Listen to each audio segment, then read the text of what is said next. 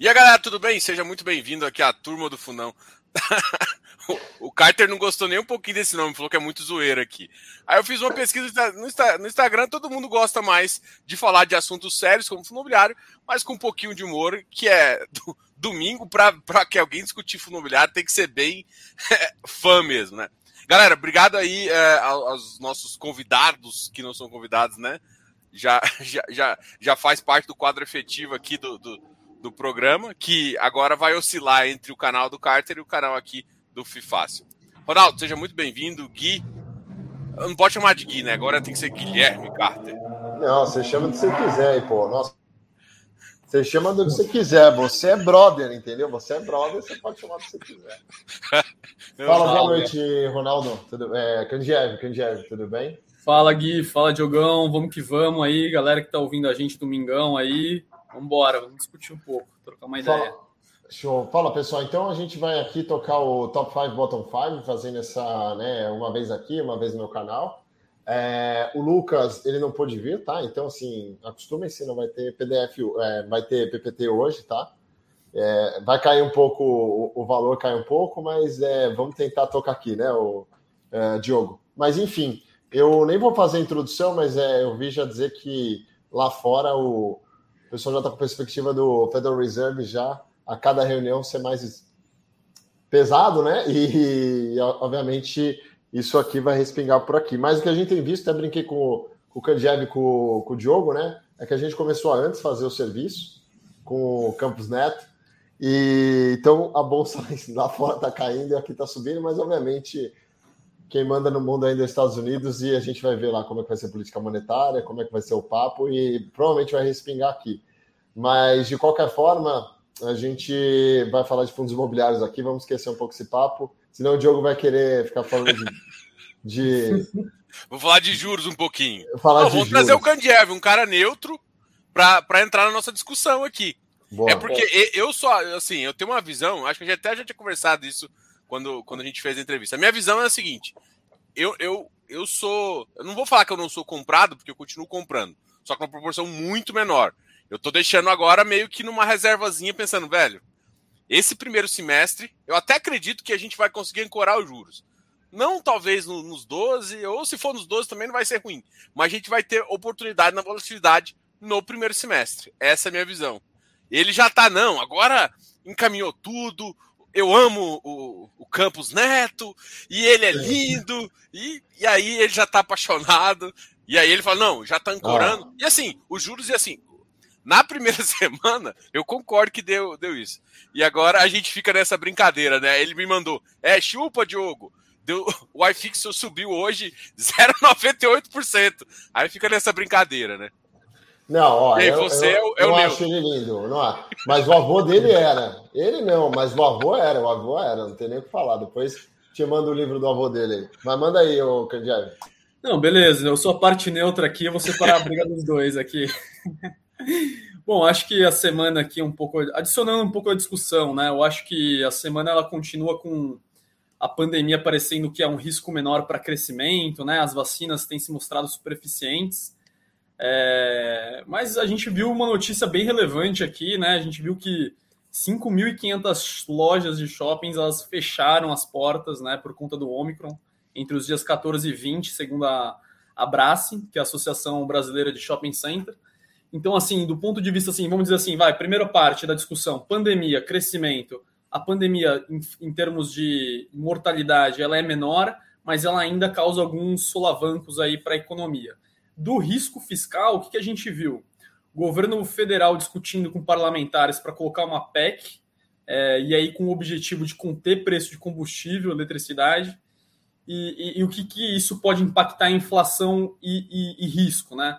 Basicamente, a gente volta para o risco fiscal, então o quadro fiscal volta a ser uma preocupação aqui para os investidores. O juros longo, né, que é onde basicamente se precifica os riscos institucionais, eles subiram essa semana os juros mais curtinhos, né, em função de você pensar que o crescimento talvez não seja tão bom, ele caiu um pouquinho, e o IPCA é, potencialmente pode cair 90 bases em termos de, protejão, é, em termos de projeção para 2022. é, se essa PEC passar, né? Porque justamente ela tem o objetivo de tentar diminuir os preços dos combustíveis, né? O cenário que eu tenho aqui é juros indo para 11,5 aqui em março, né? É o cenário da XP mesmo. A gente acha que vai que vai ser por aí, né? E aí a gente tem que monitorar muito, muito bem a inflação para ver se, se, se, se, se a atividade ela vai, vai frear antes do esperado do que o esperado, ou se ela vai continuar tendo impacto aí para a inflação. Então, acho que o, a variável que a gente quer olhar no detalhe é o IPCA mesmo, né, que surpreendeu em dezembro, e vamos ver como vai ser agora em janeiro. Mas o cenário ainda continua bem conturbado. Estou mais com o Diogo nessa. Não acho que ainda. Eu não acho que as coisas estão tranquilas assim, não. Eu acho que é um ano eleitoral, um ano difícil. É, e a gente tem que continuar monitorando esses riscos fiscais, porque o Brasil é que nem alcoólatra, né, cara? Começa a beber um pouquinho ali, não, não pode. Você tem que ser austero, né? Você tem que tomar cuidado, principalmente quando você fala de fiscal. Não, mas o fiscal eu concordo aí, porque já tem reajuste servidor, já tem sei lá o quê, aí já tem aqui, e aí, porra, ano de eleição, o cara quer mais é que todo mundo fique feliz, né? E não triste. Então tem sim esse risco, mas acho que.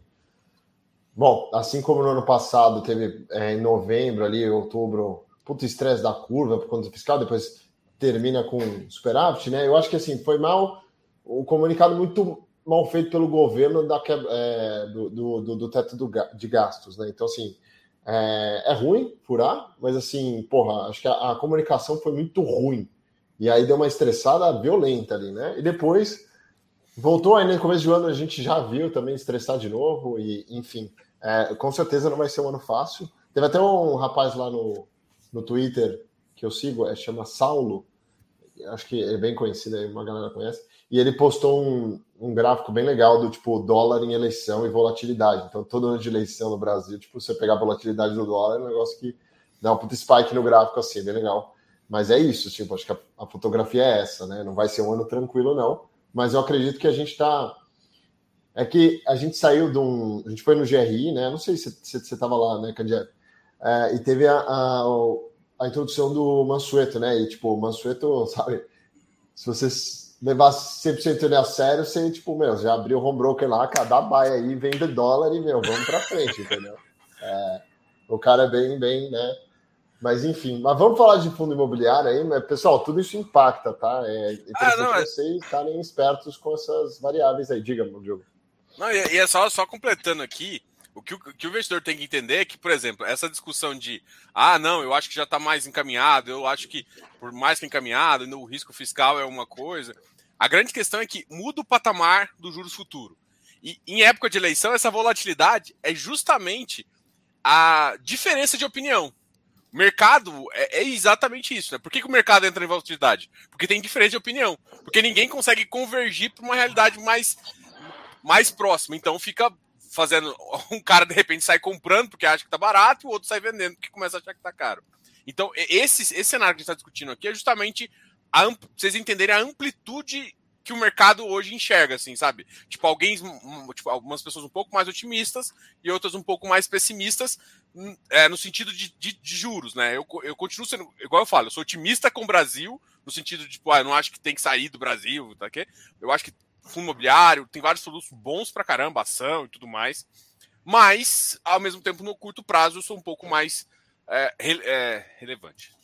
Bom, vamos começar a falar de, de fundos, senão a gente não termina hoje. Bora, fechou. Combinado. Então, semana passada aí, como o Diogo já é, anunciou, né, o, o IFIX ele subiu 0,98%, tá? É, porra, é sempre relevante quando o IFIX sobe algo assim, né? É, ele fechou em 2.810 pontos, né? E a gente pega sempre aqui as altas e baixas, cinco maiores altas e cinco maiores baixas, né? O top 5, bottom 5 é, da semana passada, tá? Só que é do IFIX L, que é o IFIX de alta liquidez, porque, porque eu decidi assim, tá? Porque o IFIX é muito porcaria que eu quero falar. É, então, mais ou menos, não foi muito democrático. Então, assim, é, a maior alta da semana passada foi um fundo aí de crédito privado, o fundo da Urca, né? O RPR11, ele subiu aí 5,68% e fechou na casa de 121 reais, tá? Ele tem um dividend yield aí, dividend yield de Petrobras, hein, de ano passado, tem um dividend yield aí de 19,4%, e ele negocia a 27 acima do valor patrimonial, tem 34.459 cotistas, ele é administrado atualmente pela Vortex e gerido lá pelo pessoal da Urca, É, lá no meu canal vocês podem encontrar. Eu conversei faz mais de um, não, faz um ano, ano passado com o Alexander. Acho que foi isso. Faz muito tempo. Caio, né? Não? Não, era um Tem Alexander o Caio. Lá. Tem o Caio, que é o, é o, de compliance, tem o Leonardo, que é o. Não, pô, vamos começar a cara de compliance, pô. Sacanagem, né, comigo?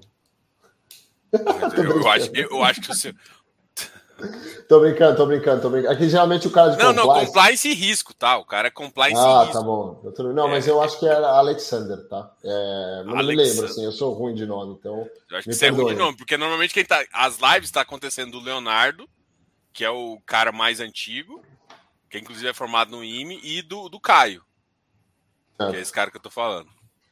Deixa eu ver aqui. Enquanto ele aparece aqui, é Alexander, é isso aí. Alexander, não, cara. E ele Caramba. tem um sobrenome tipo leste europeu. Pois eu falo aí.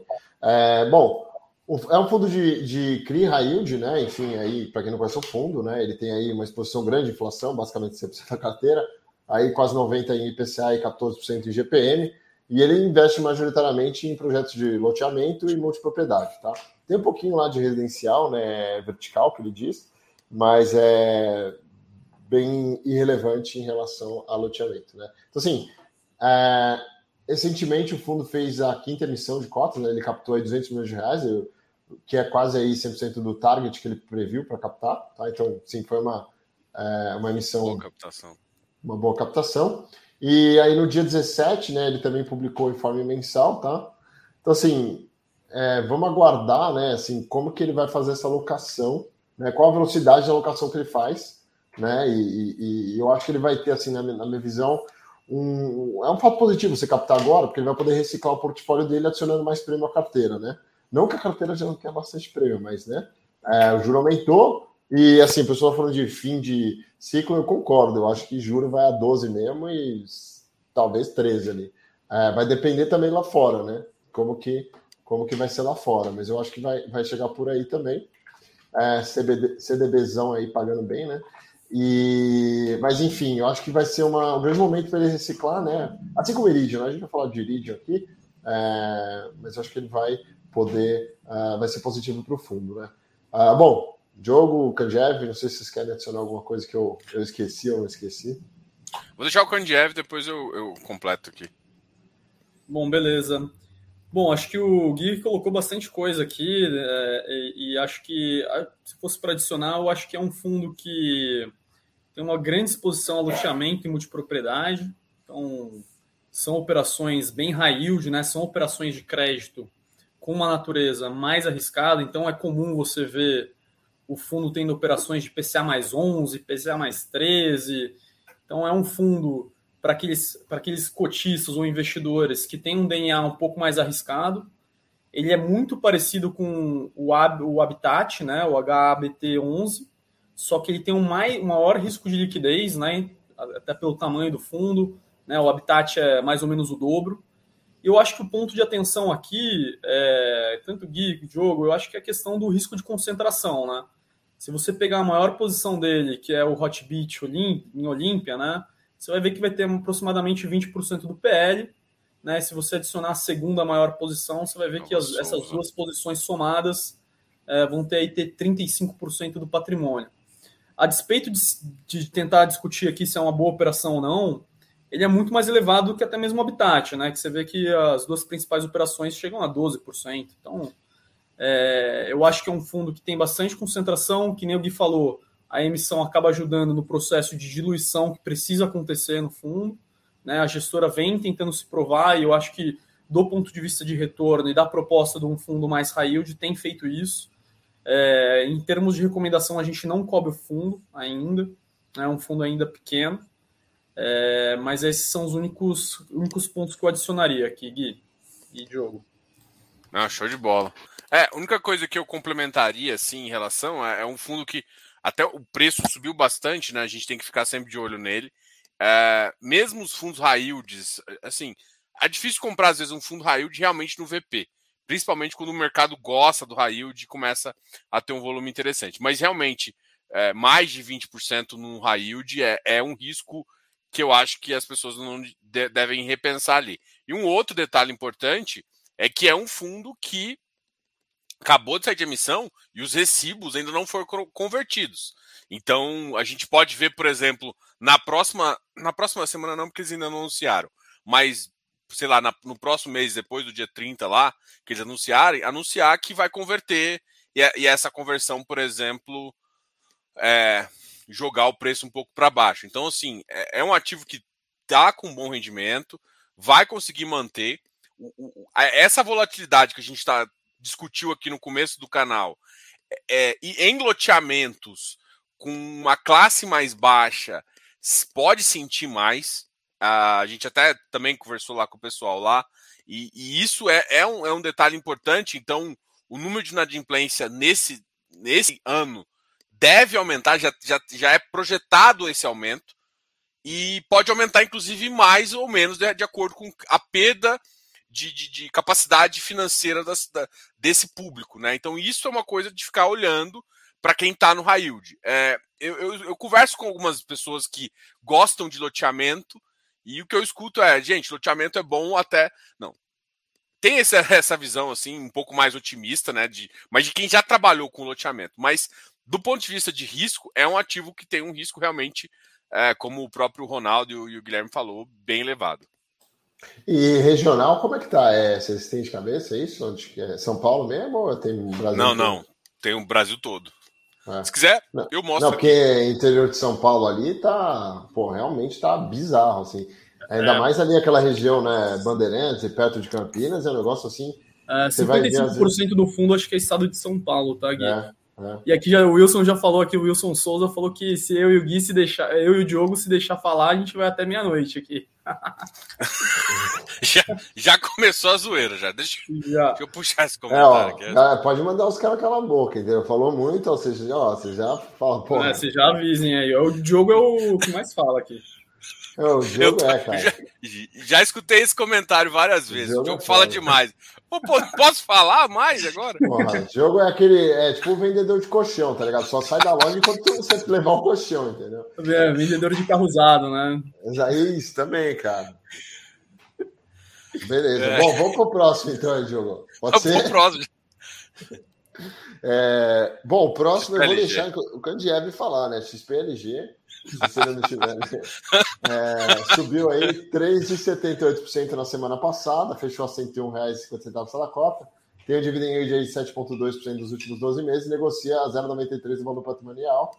É, tem aí nada mais, nada menos que 275 mil é, 489 cotistas, também administrado pela Vortex e gerido lá pelo pessoal da XPA, né, que é o Pedro Carras, né, que toca esse fundo.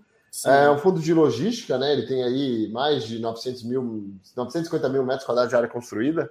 É, pô, ele está em expansão, né? Continua. Está em seis estados, né? Mas aparentemente, assim, aproximadamente 50% em São Paulo, tem coisa no Pernambuco, tem Rio de Janeiro e depois tem umas participações menos é, relevantes, entre aspas, né? Em termos de percentual.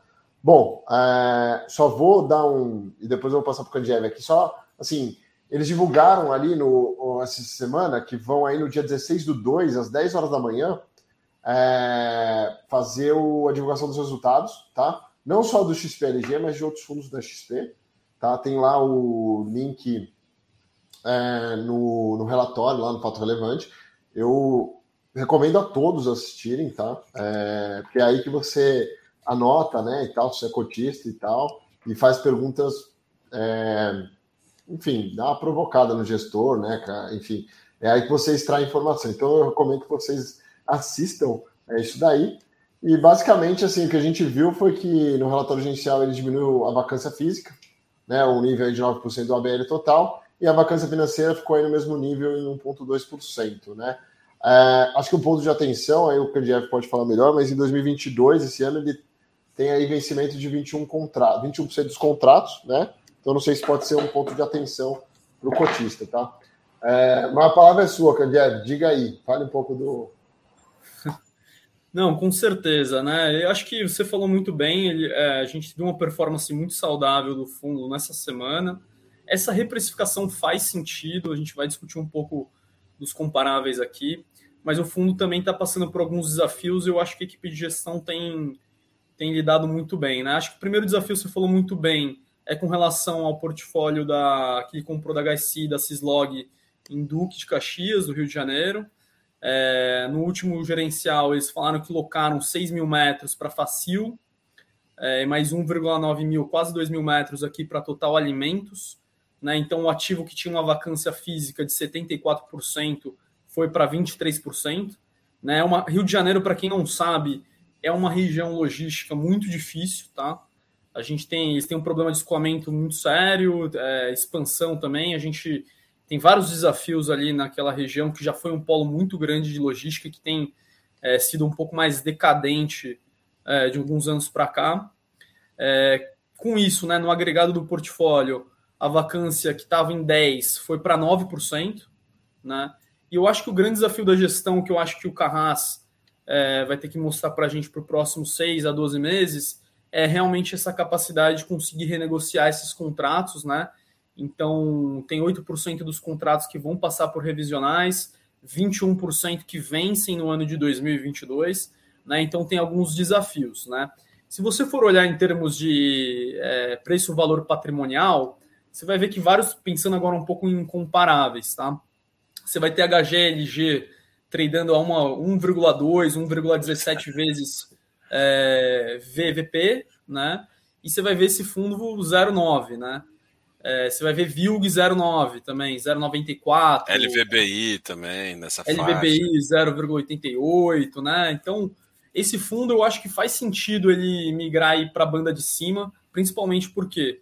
Porque ele tem uma liquidez muito grande, é um fundo muito grande, ele é o segundo maior fundo da indústria, né? Então você tem HGLG com 3,7 bi de patrimônio de valor de mercado, esse fundo aí na, na ordem de 2,7, então é um fundo parrudo, é, é um fundo é, que, a despeito dos desafios, é, tem se mostrado com bons ativos, né, com bom, ativos com bom padrão construtivo. Então, é, eu acho que à medida que esses riscos de renovação se dissiparem, ele tende a ser precificado mais perto aí com BTLG, HGLG, que está mais na perto daí de uma vez preço é, o valor, valor por valor patrimonial, né? E aí a maior distorção, a gente falou no canal do Gui semana passada, na minha visão ainda continua sendo o Bresco, né? Que está tradando aí a 0,8. Aí, mesmo estando com 0% de vacância, é o fundo aí mais. Tirando aí, pensando nos menores aqui, tirando os menores RL, aqui. né? Que tem é, tirando o Pátria, esses aqui, exato, o Bresco hoje é o, o fundo aí de grande porte aqui logístico com mais desconto, né? Acho que é um pouco disso. A gente tem uma visão saudável aqui para o XPLG, tá? Uma visão de compra aqui para o ativo. Ah, você acabou de, ele acabou de falando tudo, né? Já resumiu aqui. Eu, eu gostei muito dessa, dessa visão que você colocou. Eu acho que, que eu acho que, que o investidor tem que começar a fazer isso, né?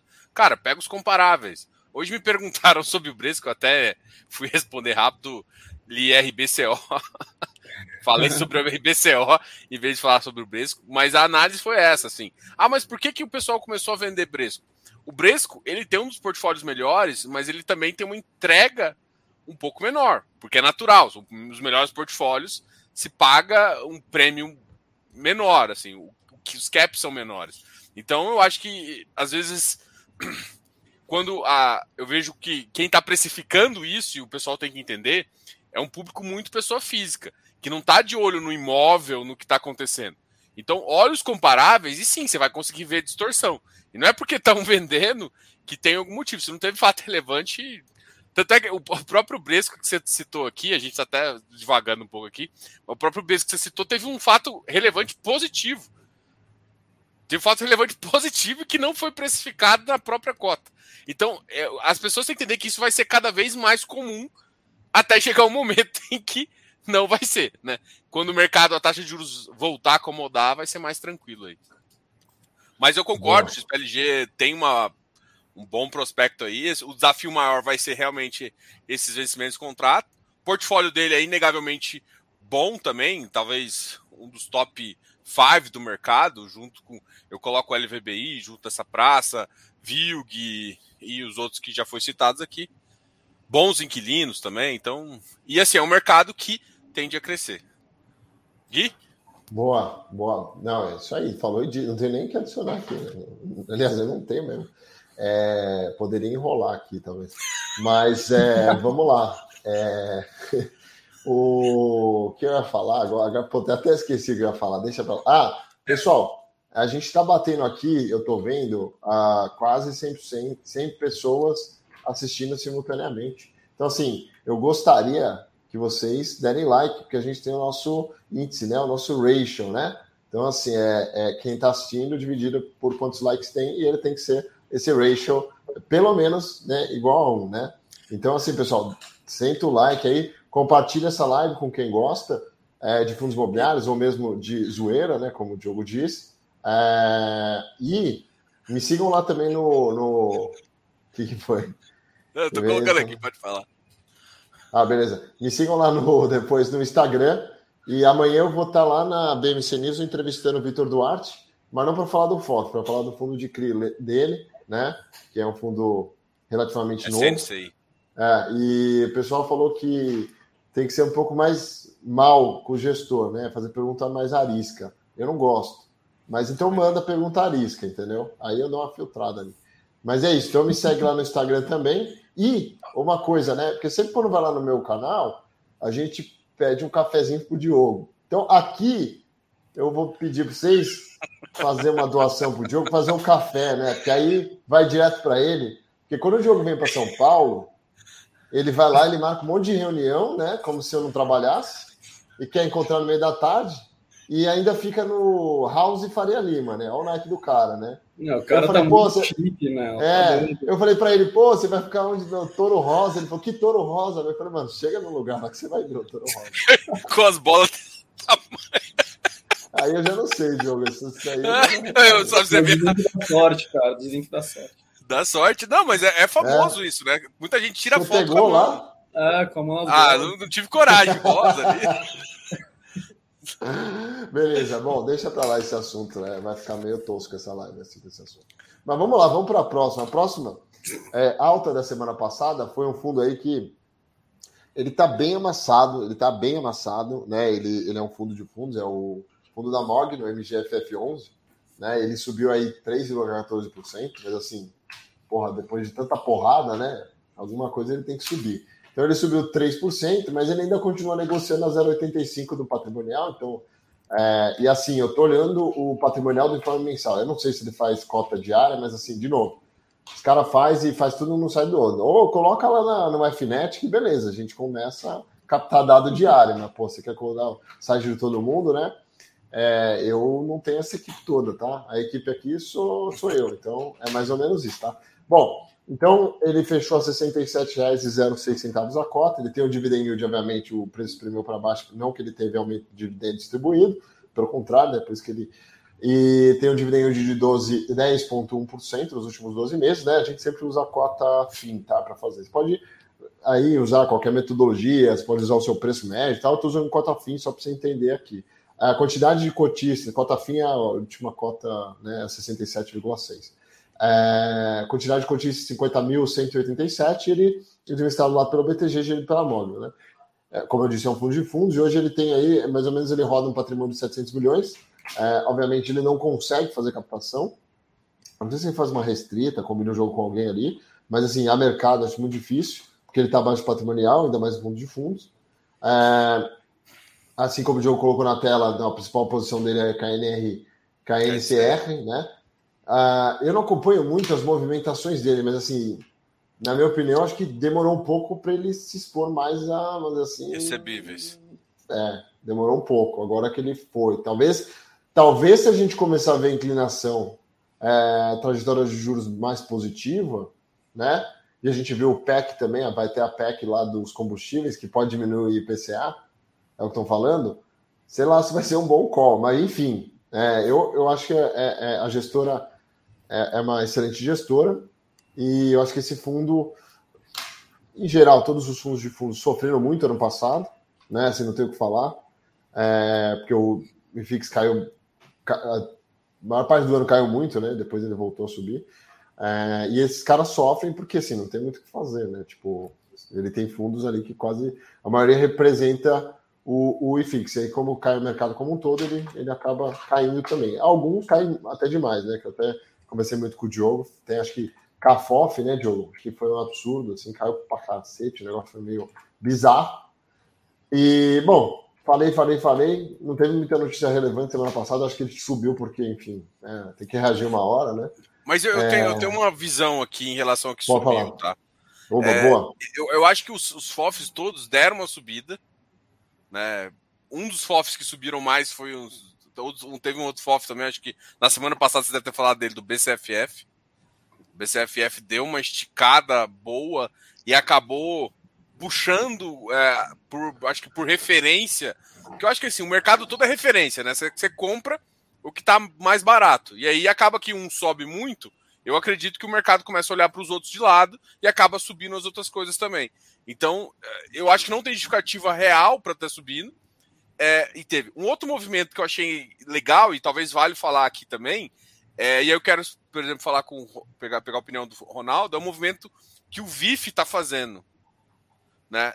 Que é um uhum. movimento ali, não sei se nem se pode falar do, do ativo, mas é, é um movimento de, de, de, justamente de pegar os institucionais, jogar para um multimercado e também dar saída para quem quer sai fazer uma saída no, no, VP também, né? Que eu acho que é, é, um movimento de mercado que, tipo assim, muita gente ficou incomodado com os FOFs ter esse duplo desconto, né? Eles, o, o patrimonial dele já está negociando abaixo, porque o preço todo do mercado caiu, e ainda o pessoal ainda vender 10, 15% abaixo do VP, né? É, não, excelente. Pô, você já. O ser o último a falar com, essa, com esses dois aqui é horrível mesmo, que você tem muito pouco para acrescentar, né? Obrigado, obrigado, Cleber. Cara, eu acho que assim, a minha visão aqui do MGFF, tentando falar o que vocês não falaram aqui, tá? Cara, ele é um fundo que estava mais largado do que a média de mercado, de fato. É, então, acho que essa reprecificação ela fez sentido se você for ver o fundo BCFF que o Diogo comentou. No ano, o fundo subiu 7,7%. O MGFF, apesar de uma semana boa, ainda no ano cai meio por cento, né? Então ainda está é, tá para trás.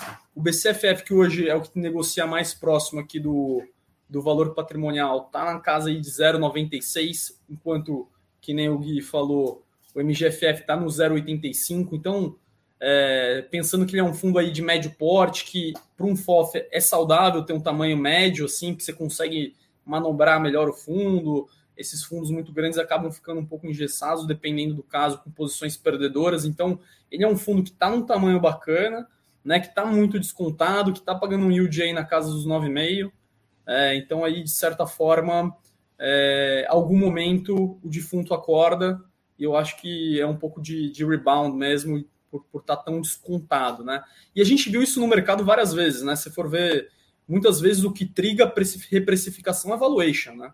Até mesmo a bolha de, da dot-com que teve lá nos anos 2000 na, no mercado de ações norte-americano, você não teve nenhum caso específico. Basicamente, o pessoal começou a fazer conta e percebendo que estava esticado, né? Eu acho que aqui a mesma coisa aconteceu mais para o lado oposto, tá? Eu acho que para FOF ainda as performances no ano são muito mistas, tá? E eu acho que de fato é, tem. É, eu acho que o VIF, é, que é o fundo de FOF da 20, é, de certa forma. É, de certa forma, ele mostrou isso, que é uma, uma incômodo, né? Que acho que todos os gestores estão tendo, que é como é que eu destravo o valor do meu portfólio, né? Ou seja, se eu tenho um portfólio que vale 100 reais, que está sendo precificado 80, como eu faço meus investidores na ponta conseguirem destravar esse valor? Né? Daí ele fez basicamente duas estruturas, né? uma de multimercado para investidores profissionais, é, que acaba sendo uma questão quase que regulatória, você colocar um investidor profissional para essa, essa estrutura por uma questão de limites, né? É, em que você consegue marcar mercado. Então, se você for ver os fundos fechados, a marcação do próprio fundo é a mercado, né? Então, quando você com um fundo de ações, é, você está comprando ele a mercado. Então você não tem essa, essa questão dessa, desse descasamento entre o valor do, da tela vis-à-vis o valor patrimonial dos, do, dos ativos, né? E eles estão tentando manobrar nesse sentido. É, eu acho que vai acontecer mais na indústria. Isso, a gente tem fundos muito pequenos na indústria, né? Eu acho que os fundos vão crescer e está difícil pensar aqui em crescer é, ainda nesse cenário, ou eles vão começar a pensar nessas metodologias é, de destravar valor, e eu acho que a 20 puxou o carro de uma forma bem interessante é, e mostrou ousadia, mostrou capacidade de gestão, mostrou criatividade. que eu acho que é super importante no mercado de capitais é, vibrante e que é o mercado de capitais brasileiro, tá? Então, é, acho que é, é isso. Legal. O Red só comentou uma coisinha aqui que eu achei legal também, que é falar que o MGFF tem um pezinho de desenvolvimento. Só que tese de desenvolvimento, o pessoal tem que entender, demora um pouco mais para ser formado. Então, assim, é uma tese. O problema de desenvolvimento é que você precisa de um carrego aí, né? E talvez essa paciência do carrego muita gente não vai ter, principalmente se o mercado estiver embaixo. Exato. É, sei lá, tipo, eu pensaria mais em comprar FOF pensando em mandar pro cara gerar alfa ali na carteira e, pô, ele já paga, né, taxa de administração para todo mundo. Que, e também não comprasse fundo da casa, que eu acho também uma bizarrice ficar. É. Enfim, não vou entrar em polêmicas aqui. É, ah, isso é uma polêmica. É, acho que se fosse entrar numa uma questão aqui também do MGFF, se me permite aqui, Cara, ele é um fundo que nem vocês falaram, ele demorou um pouquinho mais para ir para recebíveis. Hoje ele está com uns 30 e poucos por cento, me corrija se eu estiver falando bobagem, 32, né? Uma coisa assim. E isso é, é abaixo do IFIX, né? Então, assim, o IFIX deve estar rodando aí 45, alguma coisa assim. Então, é um fundo Sim. que ainda está apostando ali no tijolo, tem bastante laje, é. né? Então, o que eu acho que vale a pena dizer é que em ambiente aí de volatilidade alta, taxa de longo subindo, juros subindo, é, a taxa longa, né? E aí o tijolo ficando um pouquinho para trás, esse é um fundo que, é, que apanha um pouquinho mais também, né? Fora a questão do desenvolvimento, que é 8% do portfólio também. Né? Então ele tem. Ele é um fundo bom, o valuation trigou, acho que talvez essa reprecificação, mas que ainda tem alguns desafios aí para passar esse ano, né? Exato. Não, é isso aí. Eu não sabia desse dado. Bom saber, né? Quanto por cento dele está em relação ao IFIX. Então, em teoria, vamos dizer assim, mais defensivo em relação ao IFIX. Né?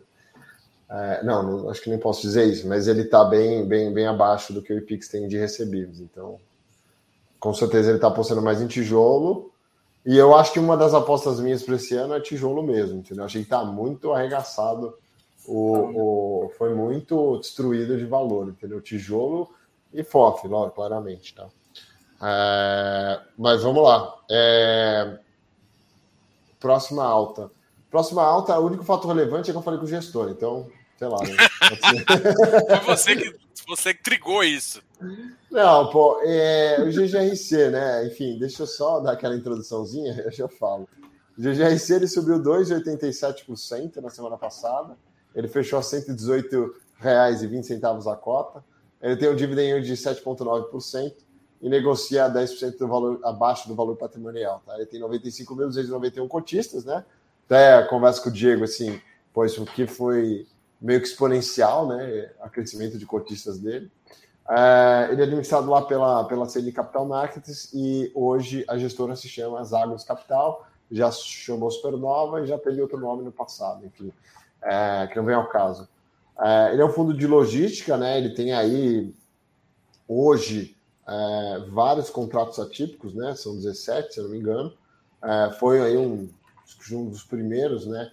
Fundos de contratos atípicos, assim, é, no setor. E ele, ele atua meio que é, logística industrial, logística, logística, enfim.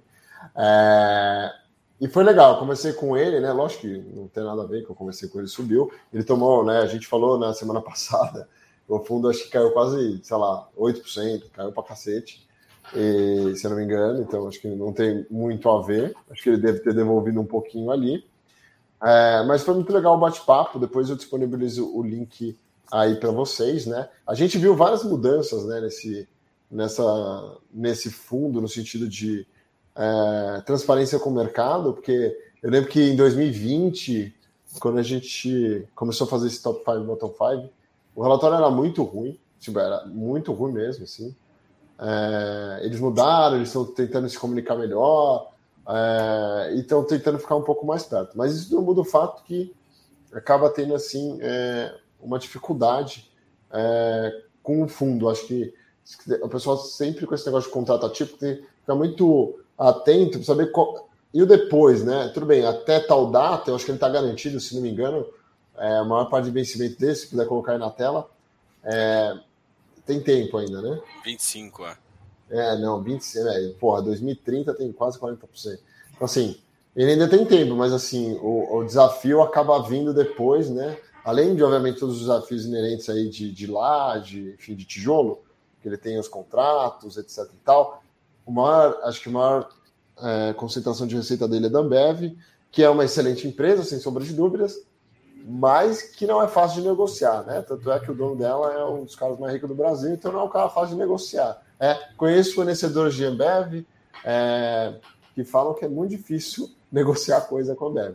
Então, assim, mas é uma empresa de qualidade, tem, não tem nem o que falar, é, né, é netcash, assim, né, não é uma empresa que tem problema de crédito. Né? Eu nem entro muito nesse detalhe é, na locação. E ele falou um pouco né, também na live, que se puder ser fato relevante, mas ele está lá na, com problema com a é, Colovan, lá, Covolan, né, que é uma empresa que tem ali um faturamento que pagava para ele, né, é, por aluguel, acho que uns 500 mil reais, meio milhão de reais, que acho que, se não me engano, no cálculo é 0,7 centavos, 0,07 centavos por cota, é, que é um imóvel que que está ali na Anhanguera com a Bandeirantes, né, se não me engano, que é um imóvel bem, bem, bem localizado também. E legal que ele explicou, mas ele não entrou muito no detalhe, porque isso é um processo é, de, enfim, estratégia jurídica e tal, e acho que faz sentido ele também não ficar abrindo muito. Mas foi isso, a nossa conversa foi muito esclarecedora. É, e acho que eles estão fazendo um bom trabalho em aparecer mais para falar. Né? É, tem outros problemas que acho que eu não falo muito, porque eu não sou muito entusiasta do fundo. É, não tenho fundo, tá? E, e eu vou deixar para meus colegas falar aqui um pouco, tá? Que eles devem saber bem mais do que eu sobre esse. Ó, olha a fotinha do Diogo aqui, ó. Onde você está aqui no. Sobe mais um pouquinho. Aqui. Aí, ó. Ó. Ali, ó. Só celebridade tem... aqui, né? Só celebridade, né? Isso aí já aumentou uns basis points ali de retorno. Exato, o fundo subiu por conta dessa fotinho aqui do, do jogo. Eles já estão sacaneando, já, já é, começou. É, bom, é... fala você. É. Bom, vou bem rápido aqui, acho que o Gui falou, falou bem, né? É um fundo com um perfil muito industrial na carteira, né? Praticamente aí metade do fundo com esse perfilzão. É, a gente discutiu lá no canal do Gui esse fundo, é um fundo que tem muito perfilzão da economia tradicional. Então você tem metalurgia, empresa química, o comércio varejista, têxtil, que na tese de galpões logísticos é o menos hot, vamos dizer assim, né? Que é hot e-commerce, Mercado Livre, B2W, Magazine Luiza. Quando você vai para essas teses industriais é, de galpões mais assim, com um perfil bem específico para um locatário, e ainda mais de economia tradicional, eles não estão ali no, vamos dizer assim, no burburinho, tá?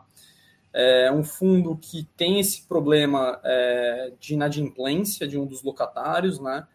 É, então, de certa forma, é um ponto a ser que eles têm monitorado, têm avisado a gente, mas é um ponto que eu, estando num fundo de logística, eu já vi isso acontecendo, é um problemaço, né? Não tem que falar que não é, é um problema sério.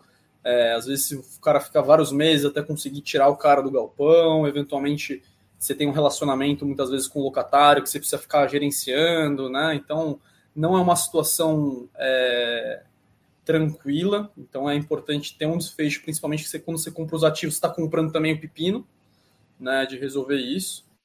É, e é um fundo que acho que foi o Lucas, né? Que trabalha com o Gui, que comentou que foi um fundo que passou, que tentou fazer uma emissão abaixo do patrimonial também, e aí acabou cancelando, mas ficou também um gostinho amargo é, na turma, então acho que é importante também mencionar isso.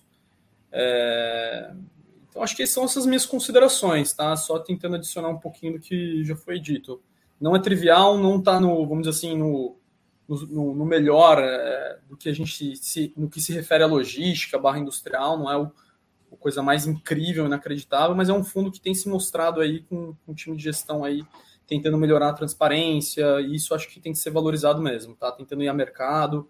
Então, de certa forma, uhum. o time de gestão está tentando contornar esses problemas aí é, de transparência e comunicação. É, e teve essa questão, é, ele falou aí, até vi um cara que comentou no meu no bate-papo que eu fiz com ele, né? Ah, é, tipo, fez uma. Ele até falou aqui, uma é, ginástica mental, né, para justificar a emissão abaixo do PP. Mas assim, não, não, se eu não me lembro, não foi um negócio tão exagerado. Não, não, assim... deixa só deixa eu completar esse caso, porque eu. Manda, é, manda. Esse caso, sim, teve uma assembleia antes e foi votado. Era 30% do fundo, não era uma coisa muito grande.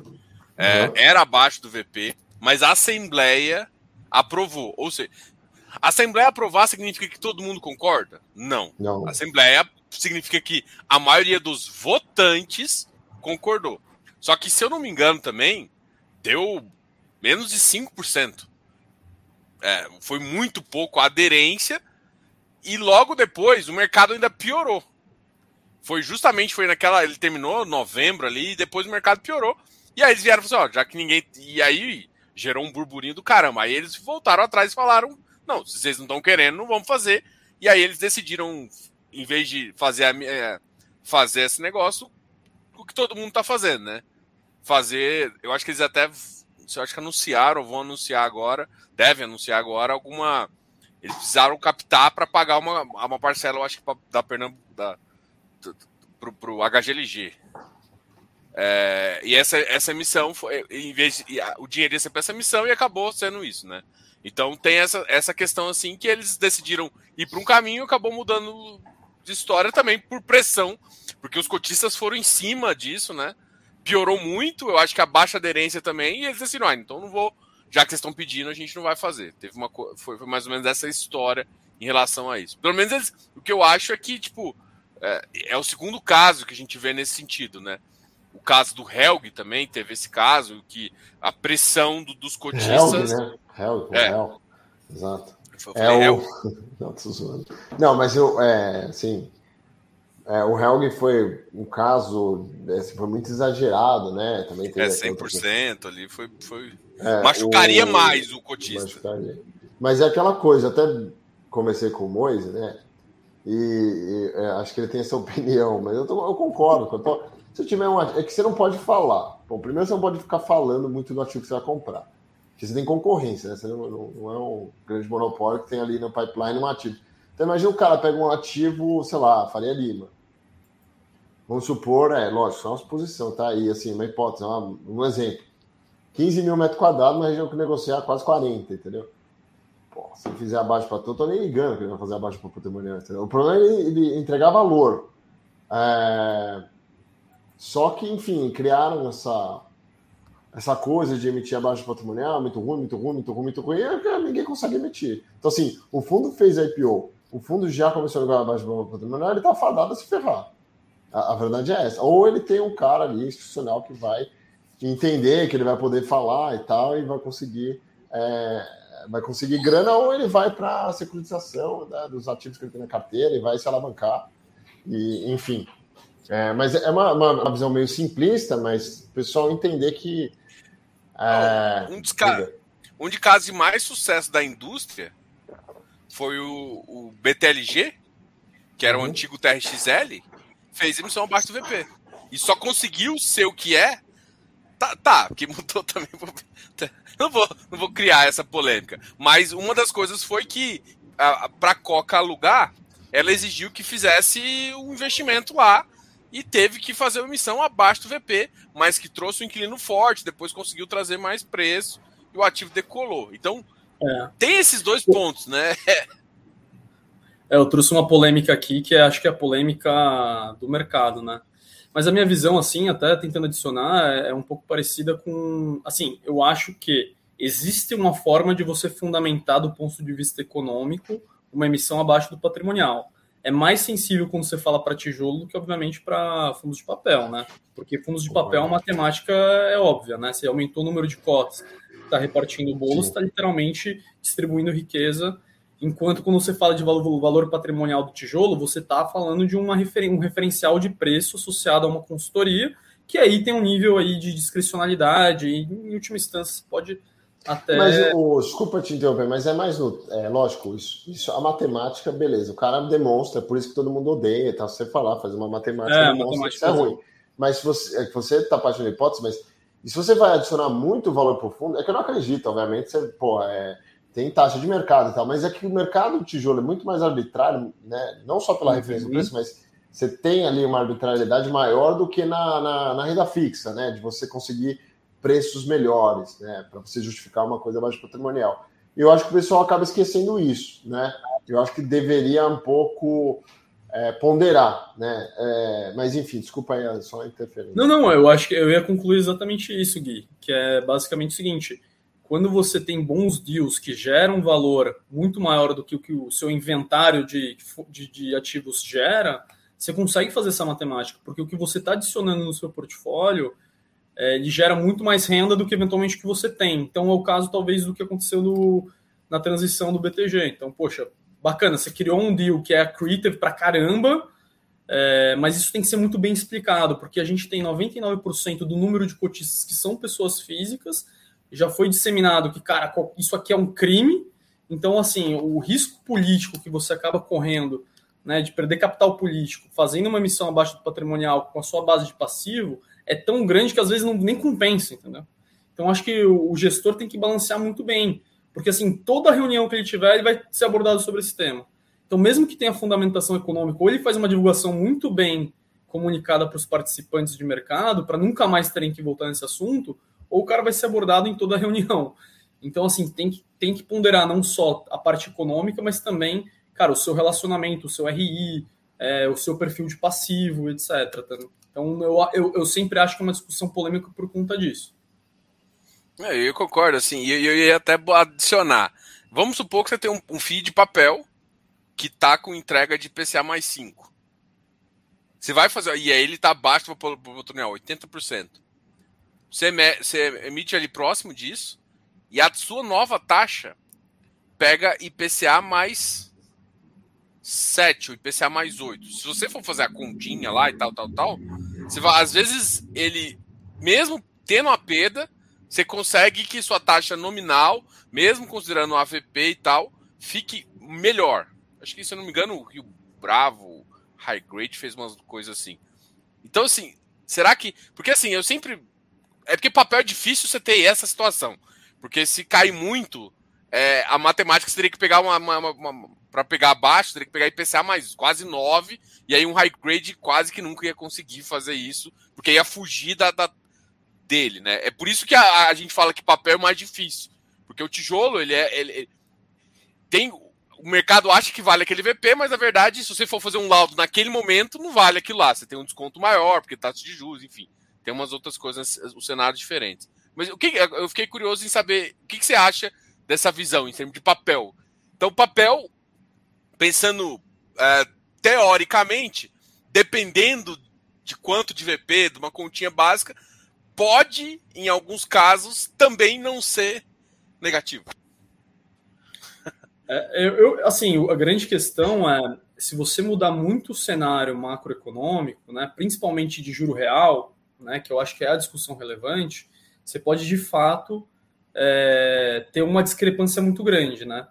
Porque imagina que a, o nível de emissão vai início de 2021, é, você conseguia, sei lá, IPCA mais 3,5, era o que os fundos estavam fazendo. E quando você vê agora os fundos recentemente fazendo, tanto o Vino, que a gente vai discutir, até mesmo o, o Rio Bravo, renda urbana, que fez agora recentemente, renda corporativa, desculpa, que fez recentemente, PCA mais 6,5. Então, quando o juro real, que eu acho que essa é a discussão relevante, ele muda muito de patamar, que nem foi o caso que aconteceu, essa retórica do Diogo faz sentido. Porque você vai adicionar um portfólio que está muito fulocado, novas emissões com a taxa real maior, né? Isso vai acontecer quantas vezes? No Brasil, mais do que a gente gostaria, né? Mas é, a grande verdade é que essas mudanças abruptas de ciclo, né? A gente se for ver o passado recente, ela aconteceu em 2014 e aconteceu em 2021. 2021 a gente estava com juros de 2, a gente vai para março de 2022 ao juro de 11,5, né? E aí, se você for olhar 2014, que foi lá a crise, o auge da crise do, do, do Dilma 2, também você vai ter uma mudança de patamar de juros muito elevado. Mas em condições de temperatura e pressão, é mais difícil você ter uma mudança tão grande num, num, espaço tão curto de tempo que o cara não consiga, com a duration do portfólio, e aos poucos renovando essas taxas, entendeu? Porque na, na prática é uma discussão também de duration, né? Se o cara tem uma duration de três anos, né? E, e, e, essa mudança de juro real acontece de forma gradativa, ele consegue, à medida que o, o, portfólio vai, vai vencendo, e renovando a melhores taxas, o que vai acabando diluindo esse efeito. Então, é uma discussão, primeira, de mudança de regime macro, e uma segunda discussão de é, duration né, do portfólio. Boa. Bela análise, boa. É, o... Falando em Dilma 2, é... eu falo do Campos Neto, mas acho que o Diogo tá com saudade do Tombini, entendeu? Grande Tombini. Grande Tombini. Manteiga, saudade. É, saudade. Bom. Manteiga. É o, é o italiano, aquele né? debate com o Arminio Fraga e o Manteiga no Globo News, não sei se vocês lembram. 2014, de uma não, não Acho lembro. que era Aécio, era o Arminho tava com, com a Aécio, e aí eles foram para Globo News. Ah, lembro, lembro, lembro. A inflação tava 10% e o Manteiga falou: não, não tem uma inflação aqui no Brasil. Foi, foi maluco. Era bem de mano aqui. O pessoal, cara, o Arminho é um cara super falo... contido, né? O cara, o cara tava quieto, assim, pô, meu, como assim? Então você. Foi, meu, os caras, meu, os caras baixaram a taxa de juros para 7. Puta, a inflação explodiu, os caras baixaram a taxa de juros. Nossa, cara.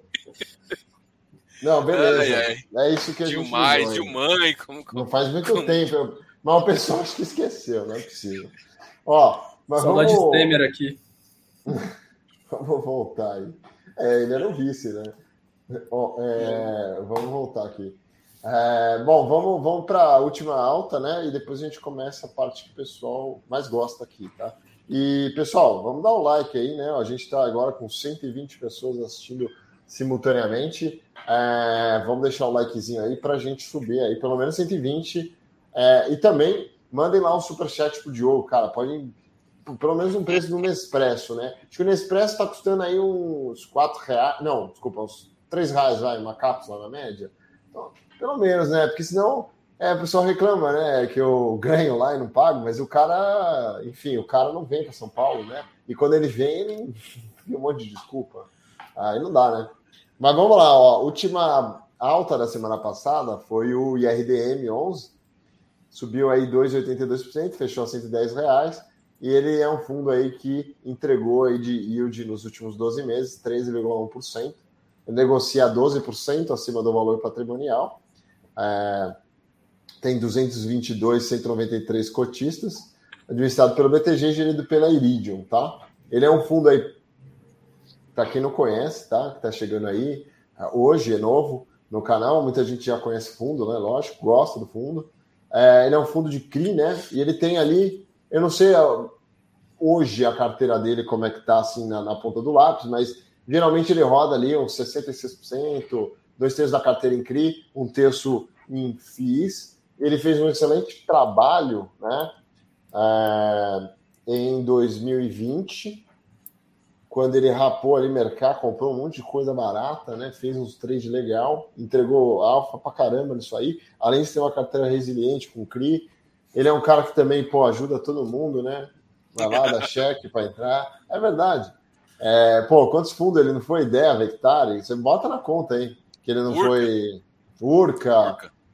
Enfim, é, tem aquele do meu colega lá também, o, o, Leonardo, né? É o. Acho que ele colocou, se eu não me engano. É, esses aqui também, ó. CCR, é. DIF, LFT, XPHT, todos eles colocaram. Exato. Então, ele tem uma estratégia bem legal, né? Acho que ele tem um regulamento mais amplo, né? Ele, ele acaba saindo um pouco da escola ali do Veritar, né? Afinal, o Selegato trabalhou na FAR, né? Que é a Fator Administração de Recursos, né? É, banco Tupiniquim não gosta de falar inglês, então, tipo, não era fator asset manager, era FAR mesmo, por conta disso mesmo, tá? O pessoal não gostava de falar inglês.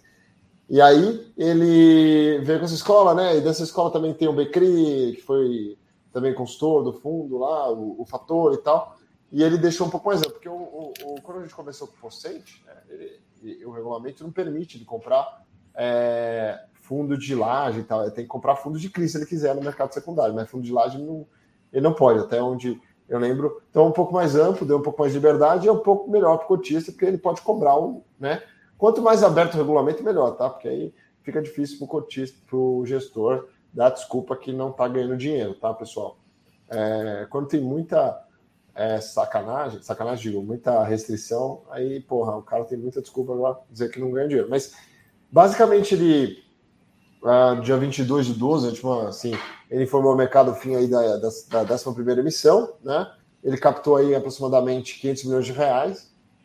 E no relatório né, mais recente do, do fundo, ele também já tinha falado isso, É, ele falou vai se concentrar na reciclagem do portfólio, né, primeiro semestre de 2022, e depois ele vai decidir realmente é, se vai fazer novas, novas emissões. Ele tem hoje um, um, um nível de caixa, porra, meio bi, né? Um nível de caixa sossegado para fazer as alocações, né? Fora o que deve estar tá vencendo na carteira, não sei ali, também não olho CRI-a-CRI, mas deve ter coisa vencendo, fora que ele pode também vender é, ativo com, com, no mercado secundário, que ele tem de fundo imobiliário, então assim, está sossegado. O que a gente vê é que, sim, é, é uma tese que está muito. tem muita inflação, né? é bem pulverizada, o que é muito bom no fundo de crédito, né?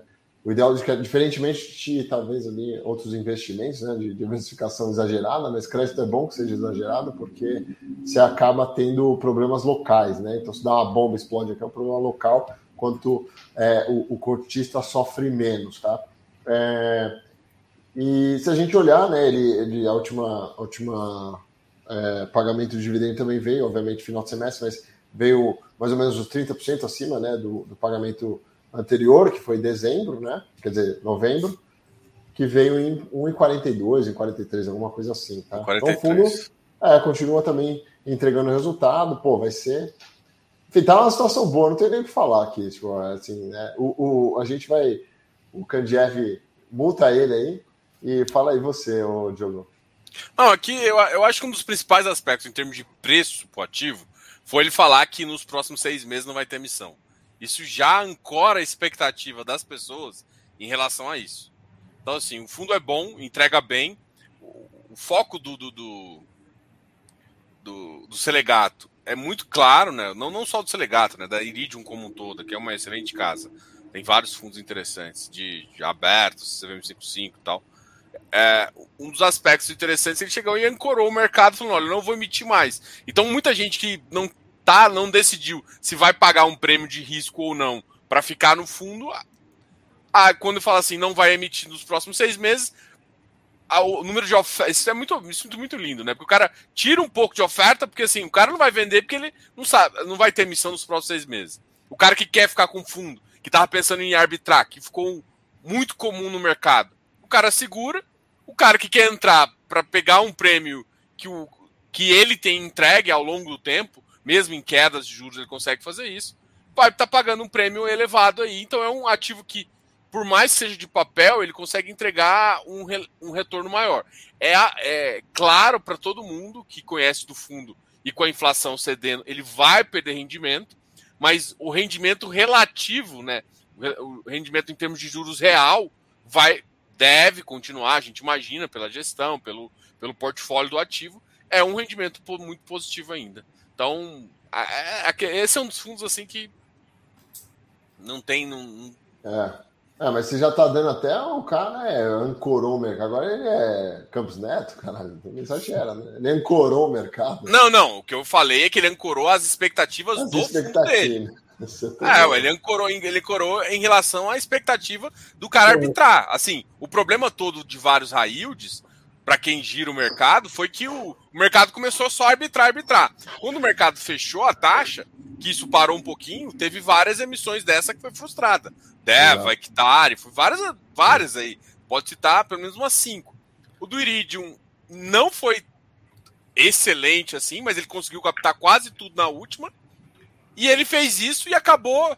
Cara, foi assim, para mim foi uma jogada de mestre. Não vou emitir agora, vou focar em performance então você dá dois recados pro seu cotista e isso tira Exato. um pouco de, de, liquidez do mercado. Tirou liquidez, sobe o preço. Natural. Oferta e demanda. Lindo. Então. É... Bora. Pô, é só não falar que já dá briga entre os dois, né, meu? Preciso. o... Os dois gostam do fundo, você vê, né? Os dois estão falando bem do fundo e, e, um tá brigando com. Eu tô restrito aqui, não vou, vou me abster aqui de falar. Boa, hum, boa. Mas boas análises aqui. Não, nem, nem, vai votar com o relator, mano. Tá, é, exato, não vota com o E não, mas é isso, pô. O cara tem uma grana bizarra agora para alocar, vai poder reciclar, vai poder pegar taxas melhores, vai poder brincar, porra. E aí é a vida, né? É, vamos lá. Eu não tenho 500 milhões de caixa, então vamos para o próximo. Vamos para as vamos as quedas agora. É, e as quedas é o seguinte, né? O pessoal gosta Pessoal, se quiserem mandar perguntas aí também, fiquem à vontade, a gente vai respondendo. É, quem não me segue lá no meu canal, tá na descrição do vídeo. Né? Tem um monte de propaganda aí no vídeo, mas tem também o meu canal, acho que tem. É, e também meu Instagram aqui, guicarter.br. Ficam à vontade para me seguir lá. Amanhã eu vou falar com o Vitor Duarte. Mandem suas perguntas, né? Vamos falar do fundo de CRI lá da Suno Asset, tá bom? É, bom, a maior Antes de passar, fala, fala para o Ronaldo agora. Ronaldo, Não, faz agora. Faz seu jabá Na aí, descrição do, é, faz seu jabá. Na descrição do vídeo também tá o Instagram do Ronaldo. Mas deixa ele... Fala galera, gente, se quiser me seguir no Instagram, é ronaldocandiev.xp. Lá a gente fala todos os nossos relatórios que a gente publica. A plataforma de conteúdos da XP hoje é o research aberto mais completo do mercado, então não só para fundos imobiliários, tem muita análise de ação, tem muita análise de BDR, ETF. Então, para quem gosta de investimentos em geral, tem muita coisa legal. Então acessem lá, lá vocês também conseguem ver os relatórios que a gente publica, não só de FIIs também, mas FIAGRO, a gente tem falado bastante. Eu vi que Infra. a turma aqui falou de XNCA, né? É, KNCA. KNCA. Então a gente tem acompanhado esses fundos aqui também da cadeia agro também. Então é, vai lá, acessem lá. É, ó, o Kandiev é um cara mais analítico, né? A gente aqui é mais, né? O, o, o, o Diogo é um cara, é, pô, o cara é vendedor de colchão, né? Meu cara é. o cara sabe, né? Eu sou vendedor de carro usado. Então, é, na XP lá, você tem um site muito legal, muito legal que eu recomendo para todo mundo, que é o conteúdos.xpi.com.br, tá? E lá você vai ter lá as carteiras recomendadas, não só fundos imobiliários, mas tem conteúdo para caramba lá. E se eu não me engano, tá? Sem spoiler, mas esse site vai ficar bem melhor a cada dia que passa, tá? Vai vir Pô. coisas novas aí, tá? Então. Que não dorme, cara, para melhorar esse site aqui. A gente incansavelmente buscando melhorias, cara. É, então tem bastante conteúdo. Eu roubo bastante coisa lá, tá? Depois de informação. Roubo assim, né? Vou ler e tal. Enfim, mas o pessoal que não conhece é um site bem legal é, para informação pô, de qualidade. Vocês verem, o, o deve ter, tem coisa do Candieb lá, tem coisa do, do Daniel, né? É Daniel, eu sempre esqueci o nome dele. É Chari, Charizan. É, é. Ele também podia um dia dar um pulo aqui também pra gente. Pô, com certeza, convido eles. Cara, os caras são bem brothers. Legal. Mas, enfim, tô vendendo aqui o. E segue lá o, o Kandiev também. A gente sempre posta ele lá quando coloca. É arroba o quê? É arroba é Ronaldo, arroba Ronaldo Candiev, é, ponto XP. Ponto XP, é isso aí. Isso. Boa. Um vende colchão, o outro vende carro usado. E o que, que eu vendo aqui? Eu preciso entender. Ah, eu vou, eu vou. a gente vai fazer. Um... Vou te dar, ó, vou te dar um livro de. Vou te. Você mora em São Paulo aqui, capital? Você... Moro, moro em São Paulo. Tá. É, vou te mandar o livro do. Eu é, não vou falar o nome dele aqui, senão os caras vão dar strike no canal. Mas é um livro antigo dele, ex-presidente dos Estados Unidos chama Arte de Negociar, tá? E lá nesse livro é bizarro, né? Ele conta a história de como ele fez o é, o Riot lá que ele tem, né? Ele, o cara sim, tem até sim. hoje é, ele tem, é, como chama, exclusividade para construir Riot em Manhattan. Assim, sabe nada de negociação. Então, é um livro legal, o cara, né? Por isso que quando ele foi eleito, né, a gente só viu de 2016 a 2020, a gente só ouvia falar de guerra comercial. Então, imagina negociar com um cara desse, né? Não deve ser é, é fácil. Sim, sim. Mas vamos voltar lá para o nosso tema aqui, sem entrar em polêmica, né, Diogo? É, ó, vamos lá. Então, a maior baixa da semana passada é, foi do X. É, oh, X JS. Não sei se pode colocar isso aqui, mas era aqui. Ó a polêmica aí, ó, gerando as intrigas do mercado aí. Glauco. A gente tem que chamar o menino lá. Eu encontrei ele no restaurante outro dia lá no Itaim. É, ele quase derrubou água né, quando ele me viu. E eu dei um oi lá, mas tava com a família dele e tal. Mas enfim, é, vamos convidar ele um dia, né, Diogo? Aí faz aqui no meu canal, seu canal tal, para fazer o. Ou fazer no Instagram, a gente fazia no Instagram lá e não ficava gravado, a gente falava um monte de besteira lá, o pessoal gostava muito, aliás. Mas vamos lá. JSRE, a maior baixa da semana passada, né, foi o lado Safra, caiu 3,48%, fechou a R$ 78,40 a cota, tem o dividendo dia de 8,1% nos últimos 12 meses e negocia a 0,69 do valor patrimonial. Tem 52.261 cotistas, administrado direito pelo Banco Safra, e é um fundo, hoje tem mais laje, mas é um fundo ali considerado híbrido, né? Hoje ele tem, assim, é, cinco imóveis na carteira, né? São, e oito é, fundos de laje corporativa, é, se eu não me engano, tá, o Diogo? É a última vez que eu vi, tá? É, ele tem lá o Tower Bridge, ele tem o Edifício Paulista, tem Rocha Beirá, tem o W, o w Torre, né? Nações Unidas, é, o terceiro, não, o número 3, e o, tem lá na Praia, Praia de Botafogo, que é o é edifício Argentina, se eu não me engano, ou não, deve ser do lado da FGV lá, na Praia de Botafogo, no Rio de Janeiro. É, tem uma vista ruim lá, Corcovado, nada mal, né? Beleza? Mas saibam que é, o pessoal, quando eu morava no Rio de Janeiro, ficava zoando, ah, paulista, né? Porra, Tietê, fedido lá. Mas a Baía de Guanabara, é, se eu não me engano, é mais poluída do que o Tietê, tá? Então, só um detalhe aí, pessoal carioca ficar me zoando. Eu dei uma lida depois no, no livro de meio ambiente, tá? Mas, sem abstrair aqui, tem também né, lajes corporativas via fundos imobiliários, e tem a GPO, a RCRB, PVBI, o Edgar, né, que é uma tese aí muitas pessoas gostam, eu não sou muito fã, é, o BLMO, PRSV, que é o presidente Vargas, né, o, o, o, o fundo, e o da Autonomy e o TBOF também na carteira, tá? Assim, é, não teve muita coisa relevante nessa semana, pelo que eu vi, né? Meus colegas podem aqui é, me contradizer, né? Diogo principalmente. E no relatório gerencial, né, que a gente viu aqui no Fundo Imobiliário, né, ele diz aí de renovação de contratos, é, no Rocha Verá, enfim, ele conta bastante coisa, mas não vou entrar aqui muito no detalhe, vou deixar aí meus uh, colegas, né? Vou deixar com o Kandjev a palavra. Primeiro, eu vou perguntar assim, o que, que a casa acha, né, do fundo, né? Se está na carteira, se não está, se já teve, e quais são os desafios para esse cara aí no médio, curto e longo prazo. Ó. Cara, com o risco da gente terminar meia-noite, se puder eu falar um pouquinho de lajes também, bem rapidamente. E eu acho que esse, eu vou falar um pouquinho porque eu acho que esse fundo ele conversa muito bem com a nossa tese, tá? O que acontece? É, Lages, a gente passou, obviamente, por um redimensionamento muito brusco, né, por conta da pandemia. Esse processo de redimensionamento, ele, ele aconteceu, e se você considerar os últimos oito trimestres, você teve absorção líquida negativa. E aí, para quem está ouvindo a gente, o que isso significa? Significa que você tem entregado mais laje do que você tem é, adicionado, né? Ou seja, tem menos, tem mais gente devolvendo do que gente locando, né? Isso perdurou para os últimos trimestres. Quando você olha nas micro-regiões, né? Você vai ver que algumas regiões de São Paulo têm reagido, né? Então, você, notadamente, Faria Lima, Taim, Vila Olímpia são regiões que a gente tem visto esse, esse, esse delta melhorando de absorção líquida. E a gente tem regiões secundárias aqui que tem um ambiente muito desafiador. E eu acho que esse fundo, ele é um típico fundo em que você tem ativos de excelente qualidade.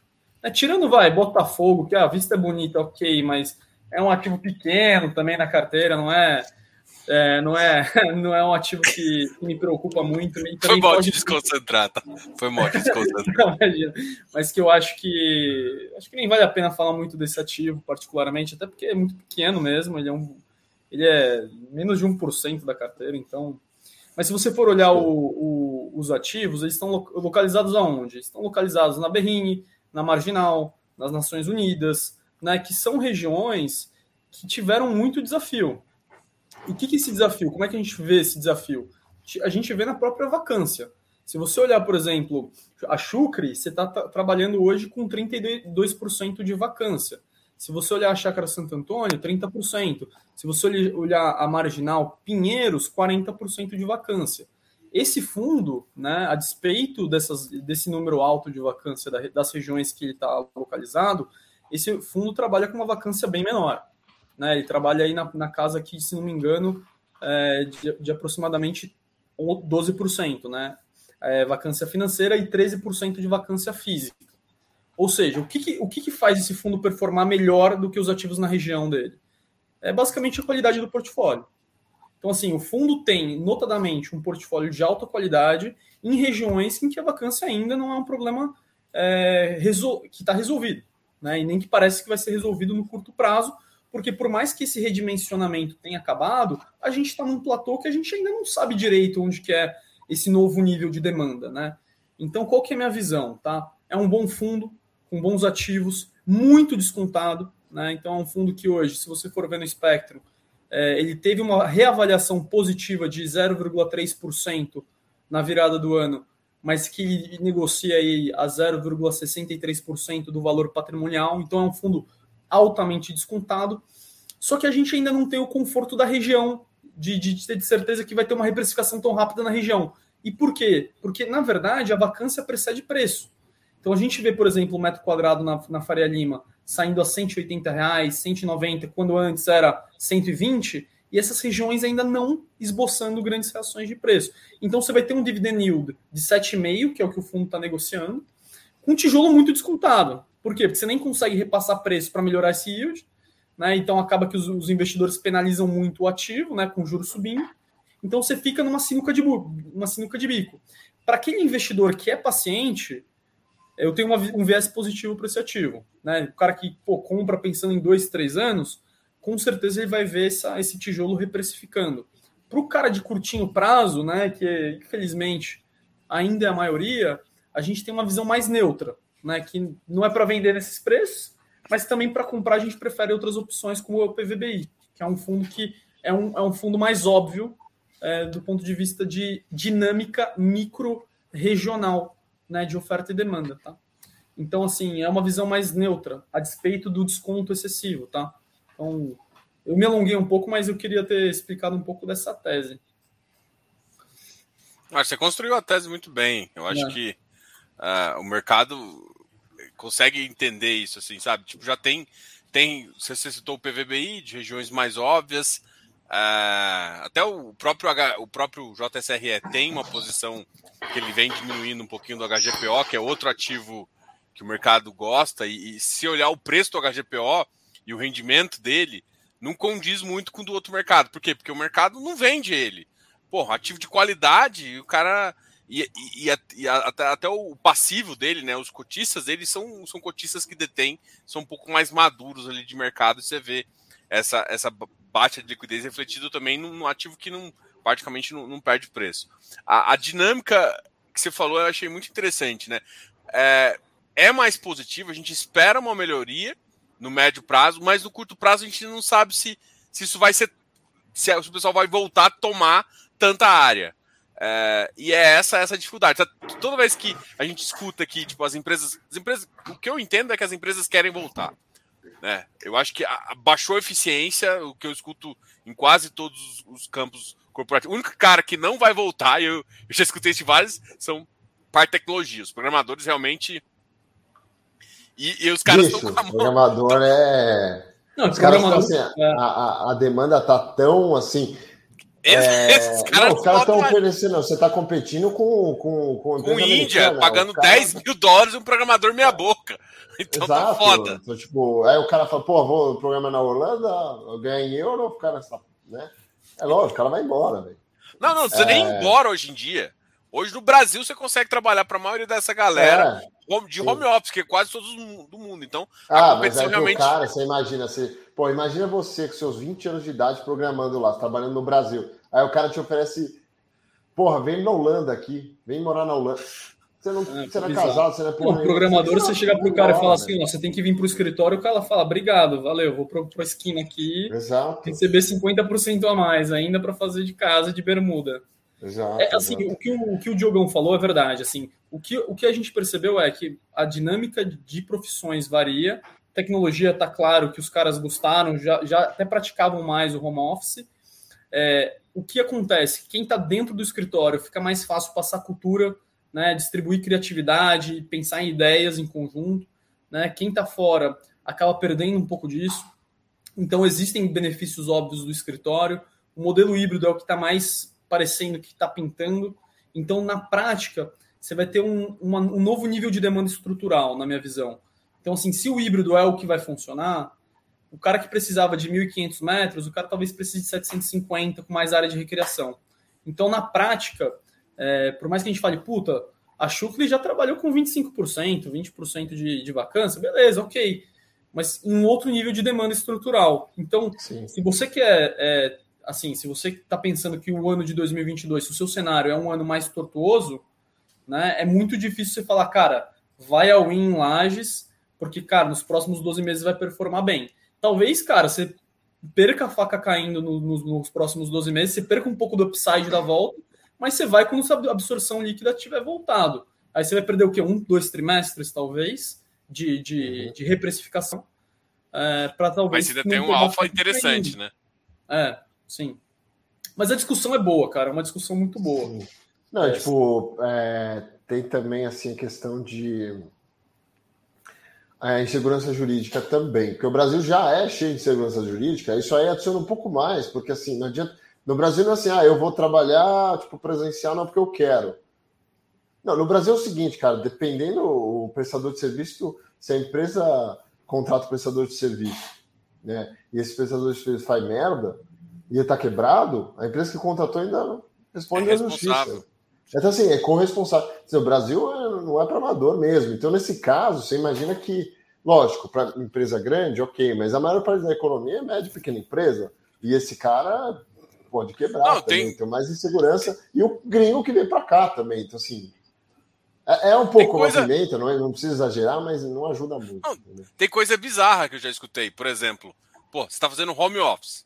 Você machucou na sua casa, mais ou menos horário de expediente. Acidente tá... de trabalho? Acidente de trabalho.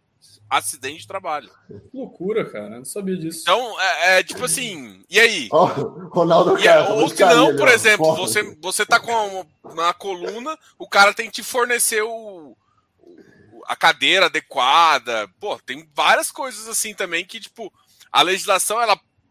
ela essa questão de ergonomia, ergonomia é, não sei, ergonometria. Vixe, não, acho que é ergonomia mesmo. Acho que agora, agora não é geometria. É, eu, geometria, agora, agora eu fiquei. Deu aquele branco ali. Mas tá, vou, vou com ergonomia, que vocês estão me acompanhando. Se eu errar, a gente vai errar junto. Então, fazer ergonomia é, é uma situação que ficou muito importante e é a saúde do, da pessoa é muito importante para isso, mas é um assunto que, tipo assim, e aí, você vai, ah, no longo prazo, uma coisa é ficar durante um período. Agora, no longo prazo, a responsabilidade seria da empresa. E aí, como é que começa? É. Então tem coisas. Então, agora é a hora que você pega o tá. gancho de colchão, entendeu? Falando da coluna, para quem tem problema de coluna.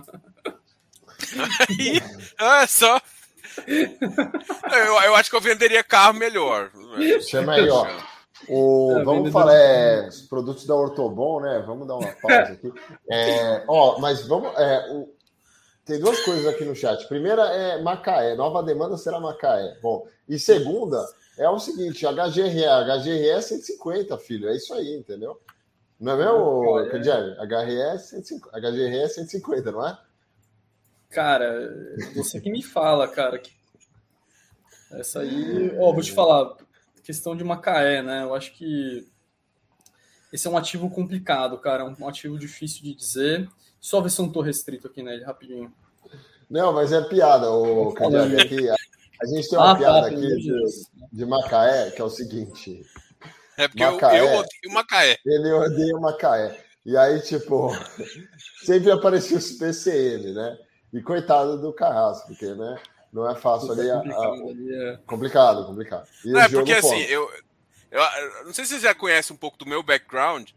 É, eu, eu sou engenheiro eletricista e trabalhei numa empresa multinacional há muito tempo. E eu trabalhei no ramo uh, de petróleo. Então eu chegava a embarcar em plataforma de petróleo durante um bom tempo. Então eu ia para Macaé, embarcar de Macaé. Então, Caramba, então eu, conheço a sede da Petrobras lá, já fiz, já fiz reunião lá. Então eu sei tanto que aquele negócio eu, é uma é um elefante branco. Ah, o que, que tem para fazer à noite lá em Macaé? O que você fazia à noite lá no. Qual era o happy hour de Macaé, Diogão? Corta, corta, corta. Eu, eu, eu, só fui pra lá, eu já era casado, ah, então entendi, nunca, entendi. Fiz, nunca fiz nada. Boa. Nem sei onde tem. Deixa, deixa. Não, o que eu falei para você é que eu acho que é, falei muito rápido. HGRE 150, é isso que eu falei. HGRE. Vocês não têm o target lá de HGRE? Temos, cara. É... Só ver se eu não estou restrito aqui. Ah, tá bom, desculpe. Não, mas, não, mas... A, gente tem, a gente tem um viés positivo para a cota. A gente acha que é um. A gente tem um viés de compra, tá? E a gente acha que o valor justo do, da cota é 156 reais. Porra, é 156, é. então fui Sim. um pouco conservador, mas é isso aí, pessoal. Bom, vamos passar para a próxima baixa, senão a gente vai terminar meia-noite aqui. É, a próxima baixa, de novo, Laje, né? acho que foi legal. XP Properties caiu 2,18%, uh, fechou R$ 65,15. Tem um dividendo de 9,5% e negocia a uh, 0,79 no valor patrimonial. 50.786 cotistas ele tem hoje, gerido pela XP lá, enfim, né, pela XP Vista. É um fundo de laje, tá? Ele é um fundo lá que tem seis imóveis lá na carteira, tá? Bom, basicamente o que acontece? Ele está negociando algo em torno aí de 10,500, alguma coisa assim, né? A gente falou, né, semana passada. Ele tem uma vacância alta, né? São aí. É... E também tem 57 contratos vencendo aí nesse ano. Né? Então, assim, tem dois pontos de atenção, né? Quer dizer, um já é fato, o outro pode ser um ponto de atenção. E, e a gente até comentou na, na, na, no, no bate-papo passado sobre essa postergação, e é mais ou menos o que a gente estava falando dessa retomada de escritório. Né? Ele tem um portfólio muito é, grande em dentro de Alphaville, que foi uma região que sofreu. Já não era uma região muito trivial, mas ela sofreu muito né, é, durante a pandemia, e ainda teve essa questão de postergação aí que a gente comentou, né? E ele também, né? Lembrando, né? Dia 16 do 2, é, XP vai fazer os, o, o, no Zoom lá, né? O resultado, eu convido vocês a participar, que nada melhor do que assistir. Bom, Diogo, tem alguma coisa para acrescentar do PPR? É... Não, na verdade, a única coisa também, um, o ganho dele que eu acho que vai ter um pouquinho é do Plaza lá, que é um ativo mais óbvio, mas eu acho que ele ainda pode sofrer bastante com vacância no curto prazo. Apesar de eles terem conseguido algumas alocações, o que foi positivo para o fundo, ajudou ele até dar uma recuperada de novembro para cá. É, mas ainda existe o risco, né? Assim, o risco da a região não é boa. E um ativo, inclusive assim, em contrapartida, só que é pouca parte do portfólio, pode ter um upside. Mas existe uma contrapartida entre duas coisas, né? Só que o percentual é 70% um e 28% o outro. Então não sei se eh, tem, tem essa coisa para considerar ainda de uhum. melhorar um pouquinho. O pessoal tá ainda falando em Macaé aqui, e aí falando do engenheiro civil da Petrobras. É o seguinte, cara.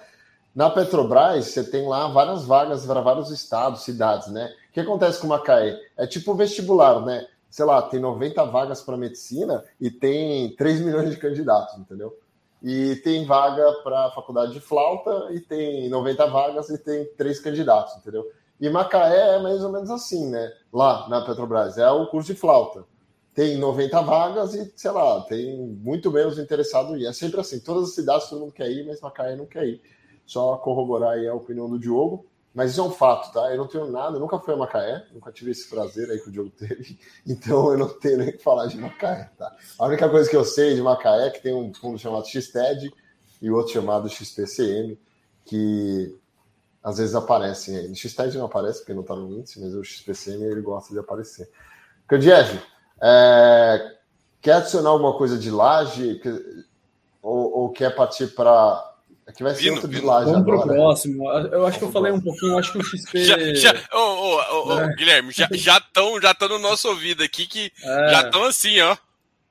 Oh, então, vindo, vindo. Vino, vino, vino. Vamos falar de vinho aí. Bom, vamos lá. Vino 11, né? Foi também a terceira queda da semana passada. Foi também, não, não faz sentido o que eu falei. Foi a terceira queda da semana passada.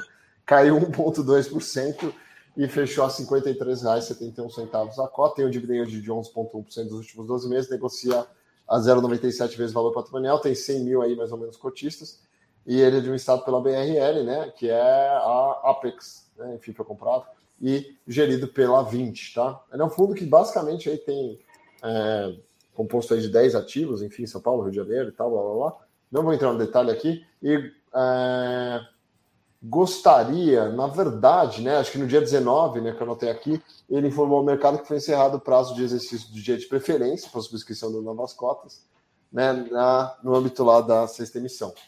É, bom, durante o período foram subscritas aí só 55.151 cotas, né, ele levantou aí 3,1 milhões de reais, e faltam ainda 5 milhões de cotas para ser subscritas, e esse é, saldo remanescente será objeto aí da oferta restrita, que vai que ser vai destinado. Globo, né? Que vai para a Globo, é basicamente isso. Exato. É isso. Para pagar mais caro tem que, tem que ser um institucional que está pegando um. tá melhorando o portfólio ali. É... Exato. O pessoal que não gosta muito da emissora, se quiser sacanear, é só vender a cota. Mas assim, não estou falando nada aqui. Mas é isso, né? Eu não tenho nada a ver com isso. Eu não tenho fundo, tá? E não estou recomendando para vender, não, tá, galera? Assim, eu acho que a grande, a grande questão desse fundo aqui é justamente a aquisição da Globo. Eu acho que tem dois pontos importantes. Primeiro, eu acho que o ponto importante é a questão do perfil do fundo é, pré-transação e pós-transação. Eu acho que em todas as métricas melhora, né? Vacância sai de 7, vai para 4. Você tem o é, Whale, que é basicamente a, a média ponderada dos contratos que melhora, a diversificação de risco melhora. Você está falando de um sales leaseback, que em última instância diminui o risco de crédito. É uma operação que é, basicamente eu entendi muito boa para o fundo, sim, do ponto de vista de economics. Né? A gente está falando que eles pagaram 13 mil 369 metro quadrado na região, um cap de 7,6, né? E, e, eu vejo que basicamente você tem várias outras coisas que você poderia fazer com o terreno. Então, é, assim, do ponto de vista da transação em si e como o perfil do fundo fica, eu acho que ficou legal, gostei. A discussão que muita gente está levantando é que o Vino ele é um fundo que tinha uma tese de boutique offices, né? Que era uma tese específica e em teoria, comprando a Globo, ele vira um híbrido, vira um bicho diferente e acaba descaracterizando um pouco da tese de investimento do fundo. É, então, assim, então, primeira discussão, economics, transação, eu acho que é ok, saudável, bom, o nível de endividamento do fundo ainda não é uma coisa que é um, um, um tão alarmante, e aí eu acho que do ponto de vista de transação, o pacote completo do fundo, eu acho que foi mais benigno do que positivo. Essa, esse drift na estratégia do fundo eu acho que o gestor ele pode, é, em última instância, é, em tendo a capacidade, né, que é o caso, é, de se, se guardar o direito de poder dar um drift marginal no fundo, se o economics fechar ou se a transação tiver um racional econômico muito forte, que é o caso. Mas muita gente viu isso não, não gostei, não acho legal, acho que desvirtua. Eu não tenho essa, essa visão, tá? É, acho que o fundo fez uma boa transação aqui e tem mostrado criatividade para pôr de pé a transação. E eu acho que é um pouco do, de uma dinâmica que vários outros fundos têm feito também, né? O, o RB Renda Corporativa também, da Rio Bravo. Então as pessoas têm, têm, se desdobrado com o que eles têm, com as armas que eles têm, né? Que muitas vezes é dívida, emissão, não consegue captar. Aí vai lá, vem um cara mais parrudo e consegue comprar para se para conseguir continuar crescendo, é, dando oxigenação e melhorando o yield, né? Então, é, acho que é um pouco da minha visão. Tentar não me estender muito aqui. É, eu, assim, eu concordo. Em termos de, de eu, eu, preferia a transação do Vino do que a do Visc para a entrada de novo sócio. Do Visc eu não gostei nem um pouco. Eu achei que o cara ganhou muito. No Vino eu achei que foi trans, foi indiferente. Eu não, eu não sou muito apegado a, nossa, eu quero teses boutique office. Ah, foda-se, mano. O que importa é dinheiro no meu bolso, é, é, é lajes, é isso aqui. Então, isso também não me incomoda. Muita gente tem que papinho da ah, Globo. Cara, Globo, em termos de, de, de crédito, é cara, melhor que qualquer coisa que você imaginar, assim. É uma empresa ainda muito sólida, balanço auditado há muito tempo. É, Entrar lá Brother no Diário Oficial, tem o balanço dele, do Diário Oficial, quem quiser ver. É... Não, aquilo ali não quebra, assim, os caras têm muito. Não, não, não quebra. Tipo assim, tá mudando, só que a Globo foi uma das primeiras que foi pro Globo Play. Então, assim, ela não tá ganhando tanto igual antes, não tá. Porque mudou a questão de propaganda. Todo mundo agora vai pro Instagram, em vez de pagar muito caro, paga direcionado. Essa foi a grande sacada do, do, do Instagram e do, e do Google. Eles estão monopolizando isso porque eles têm uma ferramenta muito melhor em relação a isso. Mas não vai deixar de perder a, a a visão. Então, eu também acho que essa briga de, de crédito é, é pouquinho. O que eu, a única coisa que eu fico com receio é a transação que estava sido antes da venda daquele portfólio, que gerou um valor um pouquinho assim, foi uma conta meio, né, uma conta meio 20 ali, que às vezes a gente coloca na brincadeira, e, e que todo mundo não está considerando isso no preço do que assim, vamos lá, todos os ativos descontaram, eles conseguiram manter o por conta dessa venda e que agora vai parar. E mesmo com essa transação da Globo, que eu acho também positiva, o, o que perde de FFO, quer dizer, vamos considerar o que sobe de FFO real e o que perde do, do ganho de capital, cara, o, o, o spread ainda é, é, mais, de, mais de 12 centavos, se eu não me engano. E isso vai fazer com que, isso na minha cabeça faz com que a cota, no curto prazo, tende a acompanhar os players do mercado que estão junto, que estão caindo ali, no, que seja entre 90 a 0,8 do VP, e ele não segurou, não caiu tanto quanto o resto do mercado. Então, esse é o viés. Então, assim, eu não acho que no curto prazo ele. É, a emissão jogou o preço um pouco para baixo também, porque se ancorou num preço, mais as outras coisas. Então, esses dois pontos que eu falo, que é uma análise muito mais de mercado do que de ativo. Né? Igual o Ronaldo falou aqui, a visão dele foi do, do da transação, e a transação não tem que ver. Agora, olhando o mercado, olhando os pares, consegue fazer uma visão aí. Gui, Ó, tem outro fundo de laje aí, legal, o pessoal dá uma estudada, né? Que é o Telos, TEP11, TEP Properties. Então, então, pessoal dá uma olhada nesse fundo aí que bacana. Bom, vamos lá, vamos, vamos tocar aqui. Não, não tem TEP aqui, não. Só tô, só tô criando Discord. É, HGBS é a quarta baixa da semana passada, né? É, eu, sinceramente, não. É, vamos lá. 1,24% para baixo, fechou a R$ 179,51 a cota, tem um dividend de 4,8%, obviamente refletindo aí é, a situação dos shoppings, né? E assim como acho que o Candiário falou no começo, é, e também saiu uma reportagem no Valor falando assim, né, com, com essa nova onda de, de, de, de Covid, assim, é, muitas empresas, é, todo mundo contaminado, entendeu? E assim, o cara não conseguiu sustentar, teve que fechar, muitas lojas fechando e tal. E isso a gente sabe que não é bom para shopping, né? Enfim, de maneira geral. Então, uh, 0,84 vezes o valor patrimonial, ele negocia, tem 80.452 cotistas, ele é um fundo lá de estado gerido pela Red, é, e é um fundo de malls, né? Tem 16 shoppings na carteira, aí, em várias praças, né? Tem um, é, eu vou poupá-los aqui de falar todos que tem na carteira, mas basicamente, assim, é, vou deixar meus colegas falarem, principalmente o, o Kandjev, que aí não brigo com ele, é, o fundo vem ali é, mostrando um aumento é, de distribuição de rendimento nos últimos seis meses, tá? Mas assim, não tem muito nada de relevante que eu tenho aqui achado. A única coisa que eu acho que o setor é um setor que apanhou em 15, 14, 15, 16, estava voltando, apanhou de novo em 20. É, puta, e tá, sim, né? É, enfim, Candiev, a palavra é sua. O que, que você acha? É, do, o que você acha do setor? Se você puder dar um overview. Né? Tá, vou falar rapidamente do setor e depois eu vou para o fundo, tá? O setor de shoppings é um dos setores mais complicados para a gente analisar do ponto de vista de mercado imobiliário, é, basicamente por dois motivos. Primeiro, a dispersão dos resultados dos shoppings tem, muito, tem, tem sido muito alta. Então, você tem shoppings que estão performando muito diferentes, é, de formas muito diferentes na prática, né? eu gosto de olhar por dois ângulos, tá? O primeiro ângulo seria basicamente é, o shopping para qual público ele é destinado, né?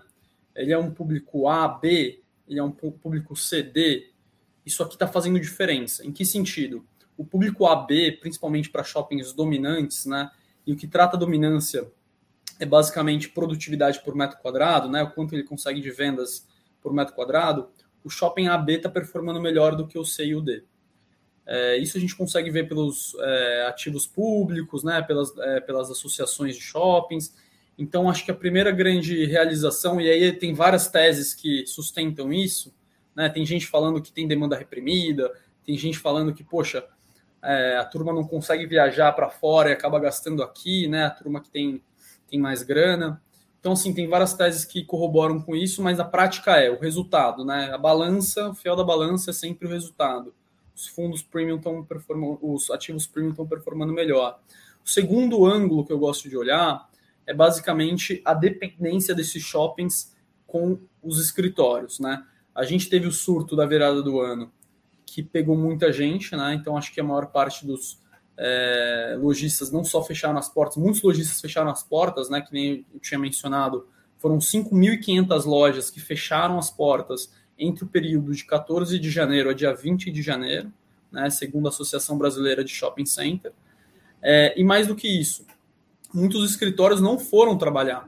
Então, você pega um shopping, por exemplo, Vila Olímpia, que fica aqui perto, aqui em São Paulo. Esse shopping é muito dependente dos escritórios, das pessoas irem para os escritórios. Esse shopping não está performando bem. Tá então, bizarro, que que você... Exato. O que, que você está buscando em termos de shopping? Cara, você está buscando AAA, o cara, o cara que tem um ativo dominante bom, né? E que não depende tanto de, de, de, de escritórios voltarem para conseguir performar bem. E é muito difícil achar essa combinação. O RED é um fundo que a gente gosta, é a nossa preferência do setor, mas a gente não tem shoppings na nossa carteira. Então, por mais que a gente tenha preferência no, no RED, a gente ainda não tem tanta convicção na, na classe. Né? Principalmente porque, se você olhar os dados de venda, e até o Red fala isso na carta dele, você ainda não chegou a bater 2019, tá? Então você está melhor que 2020 dos agudos da crise, né? No agudo da, da, das restrições de mobilidade, mas a gente ainda está performando pior que 2019, né? Então, de novo, ao passo que as lajes a gente já tem uma dinâmica mais clara no subregional e aí algumas outras regiões a gente está esperando alguns resultados, no shopping ainda para rever isso, eu acho que ainda está um pouquinho mais atrasado no ciclo, tá? Para a gente conseguir ter essa confiança de fazer umas recomendações mais, mais incisivas, tá? É, e, e, eu acho que tem um outro complicômetro aqui, tentando não me alongar, que o PIB, consumo, ainda está muito, é, tá muito nebuloso. A gente projeta aqui na XP um PIB de zero esse ano. Né? Então, para chegar no zero, você vai ter alguns trimestres negativos, eventualmente até recessão técnica. Então, nesse contexto, né, aquelas pessoas que estão falando assim, pô, mas quando voltar o consumo, você vai ter um, um, um aluguel variável dos shoppings vindo, podendo ter um puta upside, isso aqui pode ser para 2023. Né? Então, eu acho que assim, a gente tem que ter muito cuidado quando a gente fala de shopping center. Eu acho que a Red, particularmente, ela tem feito um bom trabalho, ela tem reduzido a vacância do portfólio, né? Então, se você olhar, ela está em 6,7% de vacância. Mas aqui desconto. É, então, esse, acho que esse é um pouco da discussão, né? Eu acho que se você for olhar, ela tem conseguido elevar um preço, mas não tem conseguido repassar a inflação no NOI. Uhum. Então, acho que essa é uma discussão bem relevante que você trouxe aqui. E eu acho que ainda é desafiador, tá? Então, é... dos fundos de shopping, o da Red é o que eu mais particularmente gosto mais, mas eu ainda não acho que nenhum fundo, nenhum FII tem a tese perfeita dos ativos que estão performando. Então, ainda é muito difícil para mim ser tão incisivo numa recomendação, tá? Então, acho que é mais ou menos minha visão aqui. A visão, e tipo, mas, obviamente, em, em relação. Eu não são comparáveis para mim, mas XPML e HGBS, você ainda prefere HGBS? Você acha que. O qual XPML. O, cara, eu vou ficar devendo essa comparação porque eu estou restrito em XPML. Ah, tá, desculpe. Esse é, eu falei, desculpe. Tá Esse aí a gente não tinha combinado de falar, mas eu tô restrito, cara. Não, não, beleza. É que eu, eu gosto mais do XPML, tá? Mas beleza. É, então, eu um dia... consigo olhar para o HGBS e ficar. Muito eu, feliz. O meu segundo preferência seria o VISC, mas da, da última transação eu fiquei bem. Não achei interessante, não. É, é eu vendi isso aí, eu tinha esse troço aí. É. HGBS, HGBS eu tenho alguns preconceitos ali com alguns portfólios ali que eu acho que né, nesse curto prazo vai sofrer muito. Eu acho que o mercado voltou a, a elevar ele mais do que deveria. E eu, eu acho que, tipo, apesar de eu ver os números, assim, alguns números de vendas interessantes, mas o NOI, o NOI, é, tá lá embaixo mesmo. Então os caras estão. Ou seja, o fatu, não, é, não é faturamento para o shopping, eu quero faturamento para mim. E, e, isso tá muito fraco ainda, ainda é, tá bem restrito, e eu acho que tem é. coisa que não tá no preço ainda. Né? Mas é muito delicado, né, toda a situação, porque assim não sei quem levantou essa estatística, só lembro assim, é, é, meio que de cabeça, né? Mas que a maior parte dos lojistas, dos shoppings no Brasil, não são mega empresas, né? Aquelas... Então, assim, é a maior galera que guarda uma grana, que abre uma lojinha de aposentadoria, blá, blá, blá. Então, o cara pequeno. E esse cara não tinha crédito. Não tem um fluxo de caixa né? relevante, robusto para ficar segurando. Vai bater no banco lá e vai ter crédito fácil, entendeu? Então os é. caras sofreram muito, né? Mas mesmo assim, falando num shopping que não é um shopping, é, é um shopping de classe A, que é o Vila Olímpia, é, pô, outro dia eu fui lá, pô, tem um monte de loja fechada, entendeu? E, e, e, é um shopping total dependente do fluxo de escritório. Inclusive, é, deserto. Você quer ir no domingo no shopping não tem ninguém, é na Vila Olímpia, entendeu? Porque qualquer outro shopping no Brasil tá lotado. Vila Olímpia não tem ninguém. Assim, é tipo, você chega no Madeiro lá, cara, não tem fila. Não, mas você anda pela Vila Olímpia no fim de semana, é, cara, é, assim, no deserto ali, aquela regiãozinha. É, Itaim também, é, é também. mas é, conta, é, é, muito escritório, né? E, enfim, e aí eu acho que é um, é um cenário muito é, desafiador também. E para aquele cara que, pô, vou entrar em shopping agora, né? Tipo, aquele cara que talvez um lojista menor, né? Sei lá, assim, eu acho que é, é complicado assim o cenário de shopping mesmo, é, pensando nessa perspectiva também do de quem sustentava mais ali.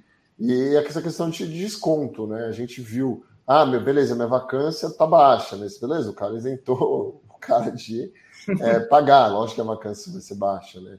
Mas eu acho que também teve muito shopping, teve muita gente que fala, é, não, é, muito gestor fala o seguinte, a gente foi muito legal, é parceiro, e do lojista você fala, cara, os caras não estão muito parceiro, não. Mas é aquela coisa, né? Enfim, é, é quem fala ali de, de quem fala. Não um deve ser de fácil. Guerra, né, cara? É, cabo de guerra, exato.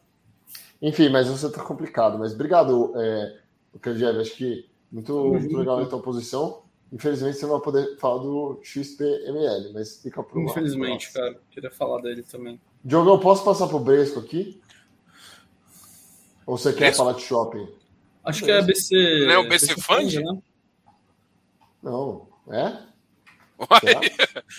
Você passou as informações erradas, amigão. Você passou Não. o BC Fund. Ah, será que eu. É... é então vai BC Fund mesmo, né? Não, mas é Bresco? A gente pode falar dos dois também. Eu, mas na é verdade, eu, eu não sei, não. Eu acho que é Bresco. Né? Eu acho que é Bresco. Que é Bresco. É. Deixa eu ver aqui. É, deixa eu dar uma olhada aqui, vai. Jogo, fala de shopping aí enquanto eu dou. Enquanto eu, que eu... Shopping. Peraí, vamos falar de shopping? Vamos falar de. Office ou vamos falar de. De, de logístico? Porque Bresca é logístico. Deixa logístico, é. Deixa eu ver aqui. Bom, vamos falar do BCFF, já que, já, já que tá aqui. O, o BCFan, BCFF não, BCFan. Pô, você quer falar agora de FOF? Pô, calma aí. Né? Não, não, a gente já zoou o FOF, já passou já da fase. Não. Mas fala aí, vai, então fala aí. O, BRS, o, o BRCR ainda tem um portfólio duvidoso. Pessoal, ah, assim, tem um desconto óbvio nele, mas, por exemplo, ele é muito menos óbvio do que um HGRE do que um. Qual que a gente citou aqui antes? Peraí. O JSRE, porra, nem vale. Então, tipo, o BRCR em, em termos de desconto e portfólio tá lá atrás. Tem. Ele tava melhorando o portfólio, mas ele fez mais uma jogada agora que eu esqueci. Ele recomprou uma coisa que ele. Como é que foi? Ele recomprou o Almirante, aquele. aquele é, é, as coisas que. Foi 30% que daquele prédio. É. Nossa senhora, ele, já, ele vendeu errado lá atrás, pegou um portfólio pior, quis baixar a vacância, não conseguiu, e agora exerceu o direito de compra que ele tinha no ativo ah, para endividar para entrar no Almirante. Nossa, isso para mim foi meio assim. Peraí, tudo bem, vou me endividar. Ok, natural. Eu vou me endividar para entrar no ativo que eu. Tá bom, né? Eu, eu não faço. Para mim, a minha cabeça ali não, Ó, quem tem esse ativo gosta muito com... aqui, ó, é a, a professora. Ela sempre falava desse ativo aí, é, do, BR, do BRCR, né? E, mas uh, eu mandei errado para vocês, mas é, é, Bresco mesmo. Então. É... Agora vamos falar do Bresco. Vamos falar do Bresco aí, que eu não quero participar, não. É... Cara, mas esse, esse do BC, é, do BC Fund, eu acho que essa, essa transação é uma transação também que concordo com o Diogo é difícil entender ali o racional, viu? Pagar 15 mil metros num ativo com 70% de vacância numa região tão complicada quanto o Rio de Janeiro. A despeito de ser um ativo assim, tipo A, né? É um puta ativo, mas, cara, numa região não óbvia, num momento de mercado não óbvio. Então eu acho que assim, você só pode fazer uma transação alavancada nessas condições de mercado, ou seja, na verdade não só pode, mas eu acho que eu acho que o mercado recebe muito é, de forma muito mais positiva quando é uma transação muito óbvia, muito óbvia. E o que parece que não é uma transação tão óbvia. Você tem um risco aí de execução não desprezível, né? Que é o risco de comercialização do, do, do edifício, né? Não, fora que o pessoal fica falando, pô, será que você desova, né? É. eu acho que não é desova exatamente, mas não foi bom. É aquele negócio assim, não foi bom, não foi inteligente para o momento de mercado. Era melhor passar a bola. É, e o gestor falou assim, poxa, Rio de Janeiro, tal, não tá explodindo, né? Muita gente acha que, pô, já torce o nariz quando fala de Rio de Janeiro, mas também não tá abonante, né? Não tem, não tem nenhuma abonância ali, né? Tá vendo um monte de empresa indo pro Rio. As únicas empresas que fazem migração pro Rio geralmente são gestoras, né? E eles ficam geralmente lá no Leblon, no, no shopping Leblon mesmo, pegando 300, laje de 400 metros, né? Então, não é o caso ali. Então, não é óbvio Exato. aquela transação mesmo, tá? Acho que vale a pena dizer isso também. Eu também acho que momento é. E assim, uma coisa é você pegar um portfólio, vou zoar aqui, como a HGPO, que é um portfólio todo óbvio, e começa a fazer uma coisa não óbvia. Outra coisa é você pegar o BC Fund, que já todo mundo mete o pau, desculpa que você é neto, tem um monte de canseira. Você tava levando para um caminho, você fez uma aquisição boa de um prédio, esqueci o esqueci o último que ele foi que fez, tinha uma, uma aquisição que eu considerei relativamente boa. De repente ele vai e faz isso. Você fala assim, mano, o que você quer da vida? Deixa confuso até quem olha pro fundo. Você, mas peraí, você tava levando para esse caminho que é melhor assim do que tava. Você sabe que tem umas tranqueiras que você não consegue se livrar. Aí, de repente você compra um outro. Ah, um é, é, E, excelente ativo. Ok, mas no Rio não é óbvio, não traz, não traz uma fé dos cotistas. Ah, mas. Ah, não sei. Cara, é, pô, vocês estão falando assim, é. A situação do Rio de Janeiro, infelizmente, cara, ela é delicada e ela já está sendo delicada há muito tempo e é, tenho muitos amigos cariocas. Nenhum amigo carioca que eu estudei. Professora é carioca, professora investidora que é carioca. É, ela é carioca. Nenhum amigo que eu estudei no Rio mora no Rio, entendeu? Tipo, ah, nego veio para São Paulo, nego tá na Itália, no Luxemburgo, sei lá o que, ninguém ficou no Rio. E eu lembro da última vez, não, aquele empolgado, falar de Porto Maravilha, né? Oh, Porto Maravilha, agora vai, né? Ah, e... lembrei. Mas o seguinte, é, o prefeito do Rio agora vai comprar Bitcoin, então agora vai, né? Entendeu? Ele vai fazer uma reserva em Bitcoin. Não sei se vocês olharam essa última notícia. O que, que, que, é isso aí? Diamond Tower da Multiplan. Ah, foi o último edifício que eles tinham comprado, alavancado lá atrás. Acho que no começo, não sei se, não sei se foi 19. Ela tá perguntando se o Rio virou Macaé agora. Não, jamais. Não, não. Jamais, eu gosto assim, eu, eu acho que a região do Botafogo, a região do Flamengo são regiões que tendem a melhorar antes, tá? É, se eu fosse apostar, assim, eu acho que tem ativo. Qual ativo que eu sei? Não sei se é o Sequoia ou o, o, o V2 tem um ativo no Rio que eu acho que é interessante, no Flamengo ali, uma vista bonita. Então, o Rio é vista, vista né? Vista bonita. Não, mas, mas é verdade, ó. Tipo assim, você vai, você vai lá pro Porto, ou você vai ficar no centro, que é um. Desculpa, eu ia falar lixo aqui, mas não pode falar, não. Ou você vai ali para uma região do Flamengo, que é bonitinho e tal. Pô, que a, que, que a galera. Os japoneses adoram ficar ali no Flamengo, né? Você vê essa, uma Modec, essas, essas as empresas, tudo fica ali no. Porque é uma região bonita, né? Você traz o seu cliente e olha para aquele negócio oh. lá, entendeu? Pô, ô Diogo, eu vou te levar lá para Nikit, Niterói, lá em São Gonçalo, velho. Eu, eu, conheço, eu conheço bastante Niterói, pô. É. Eu gosto de Niterói. É, tem lá São Francisco, né? Aquele bairro é maneiro, mano. Sabe ali, no, você entrou no... Enfim, também conheço, cara. É, mas vamos lá, né? A live não é sobre Bresco. Rio de Janeiro. Bresco. Bresco, ó, vamos lá, Bresco. Então, o BRCO, né? O Bresco uh, foi a um, última queda da semana passada, ele caiu 1,60%, se meus números não estiverem errados, porque eu já não estou contando mais nada aqui. É, fechou a R$ 98,20 a cota e tem o dividend yield aí de 6,9% nos últimos 12 meses.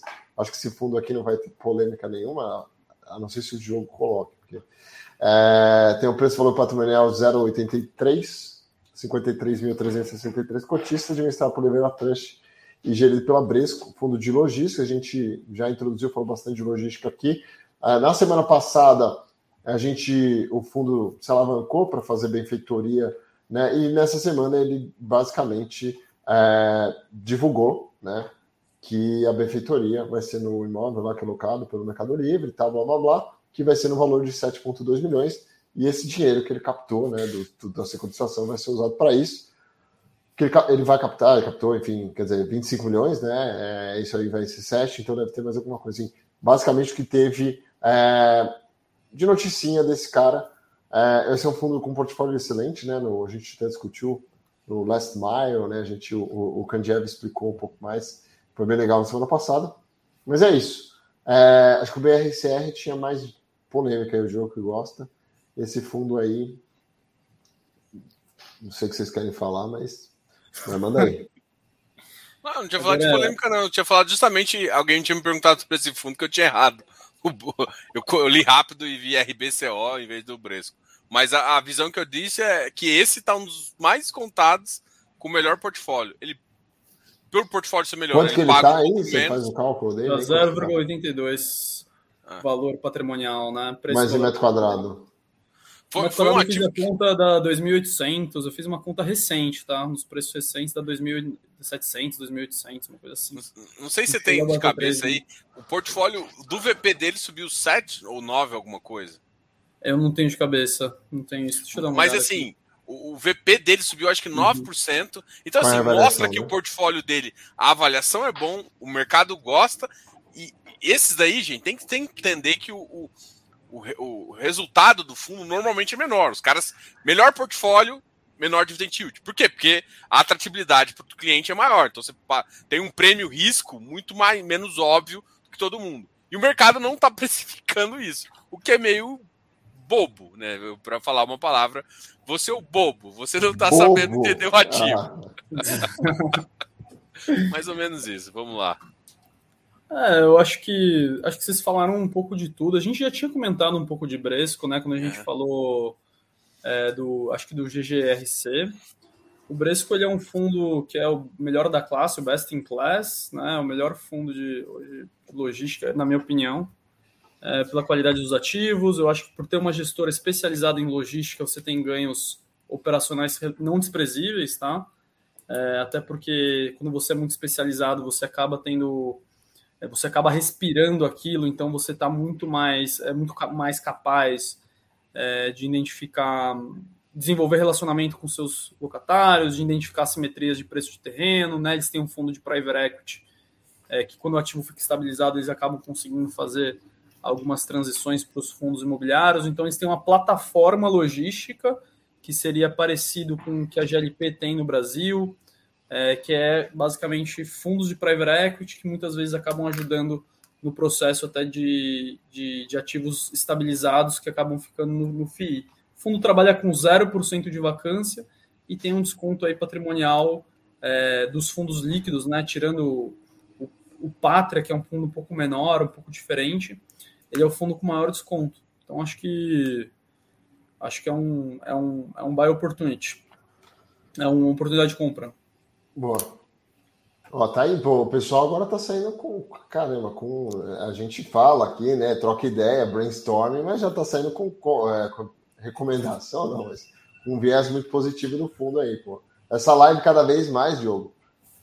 Né, só faltou o Lucas hoje, né? Está Faltou o Lucas. Tem, é, tem, tem valor agregado aí, né? E o, e o, e o, e o, o Candiac falou que vai trazer o Daniel lá também. Então, pô, alguma vez. Pô, fechado. Tem o Kaique também, Daniel o Kaique, os caras minhos são, trabalham juntos lá, são Boa. muito bons. Vou trazer um dos dois lá, que é o mesmo time.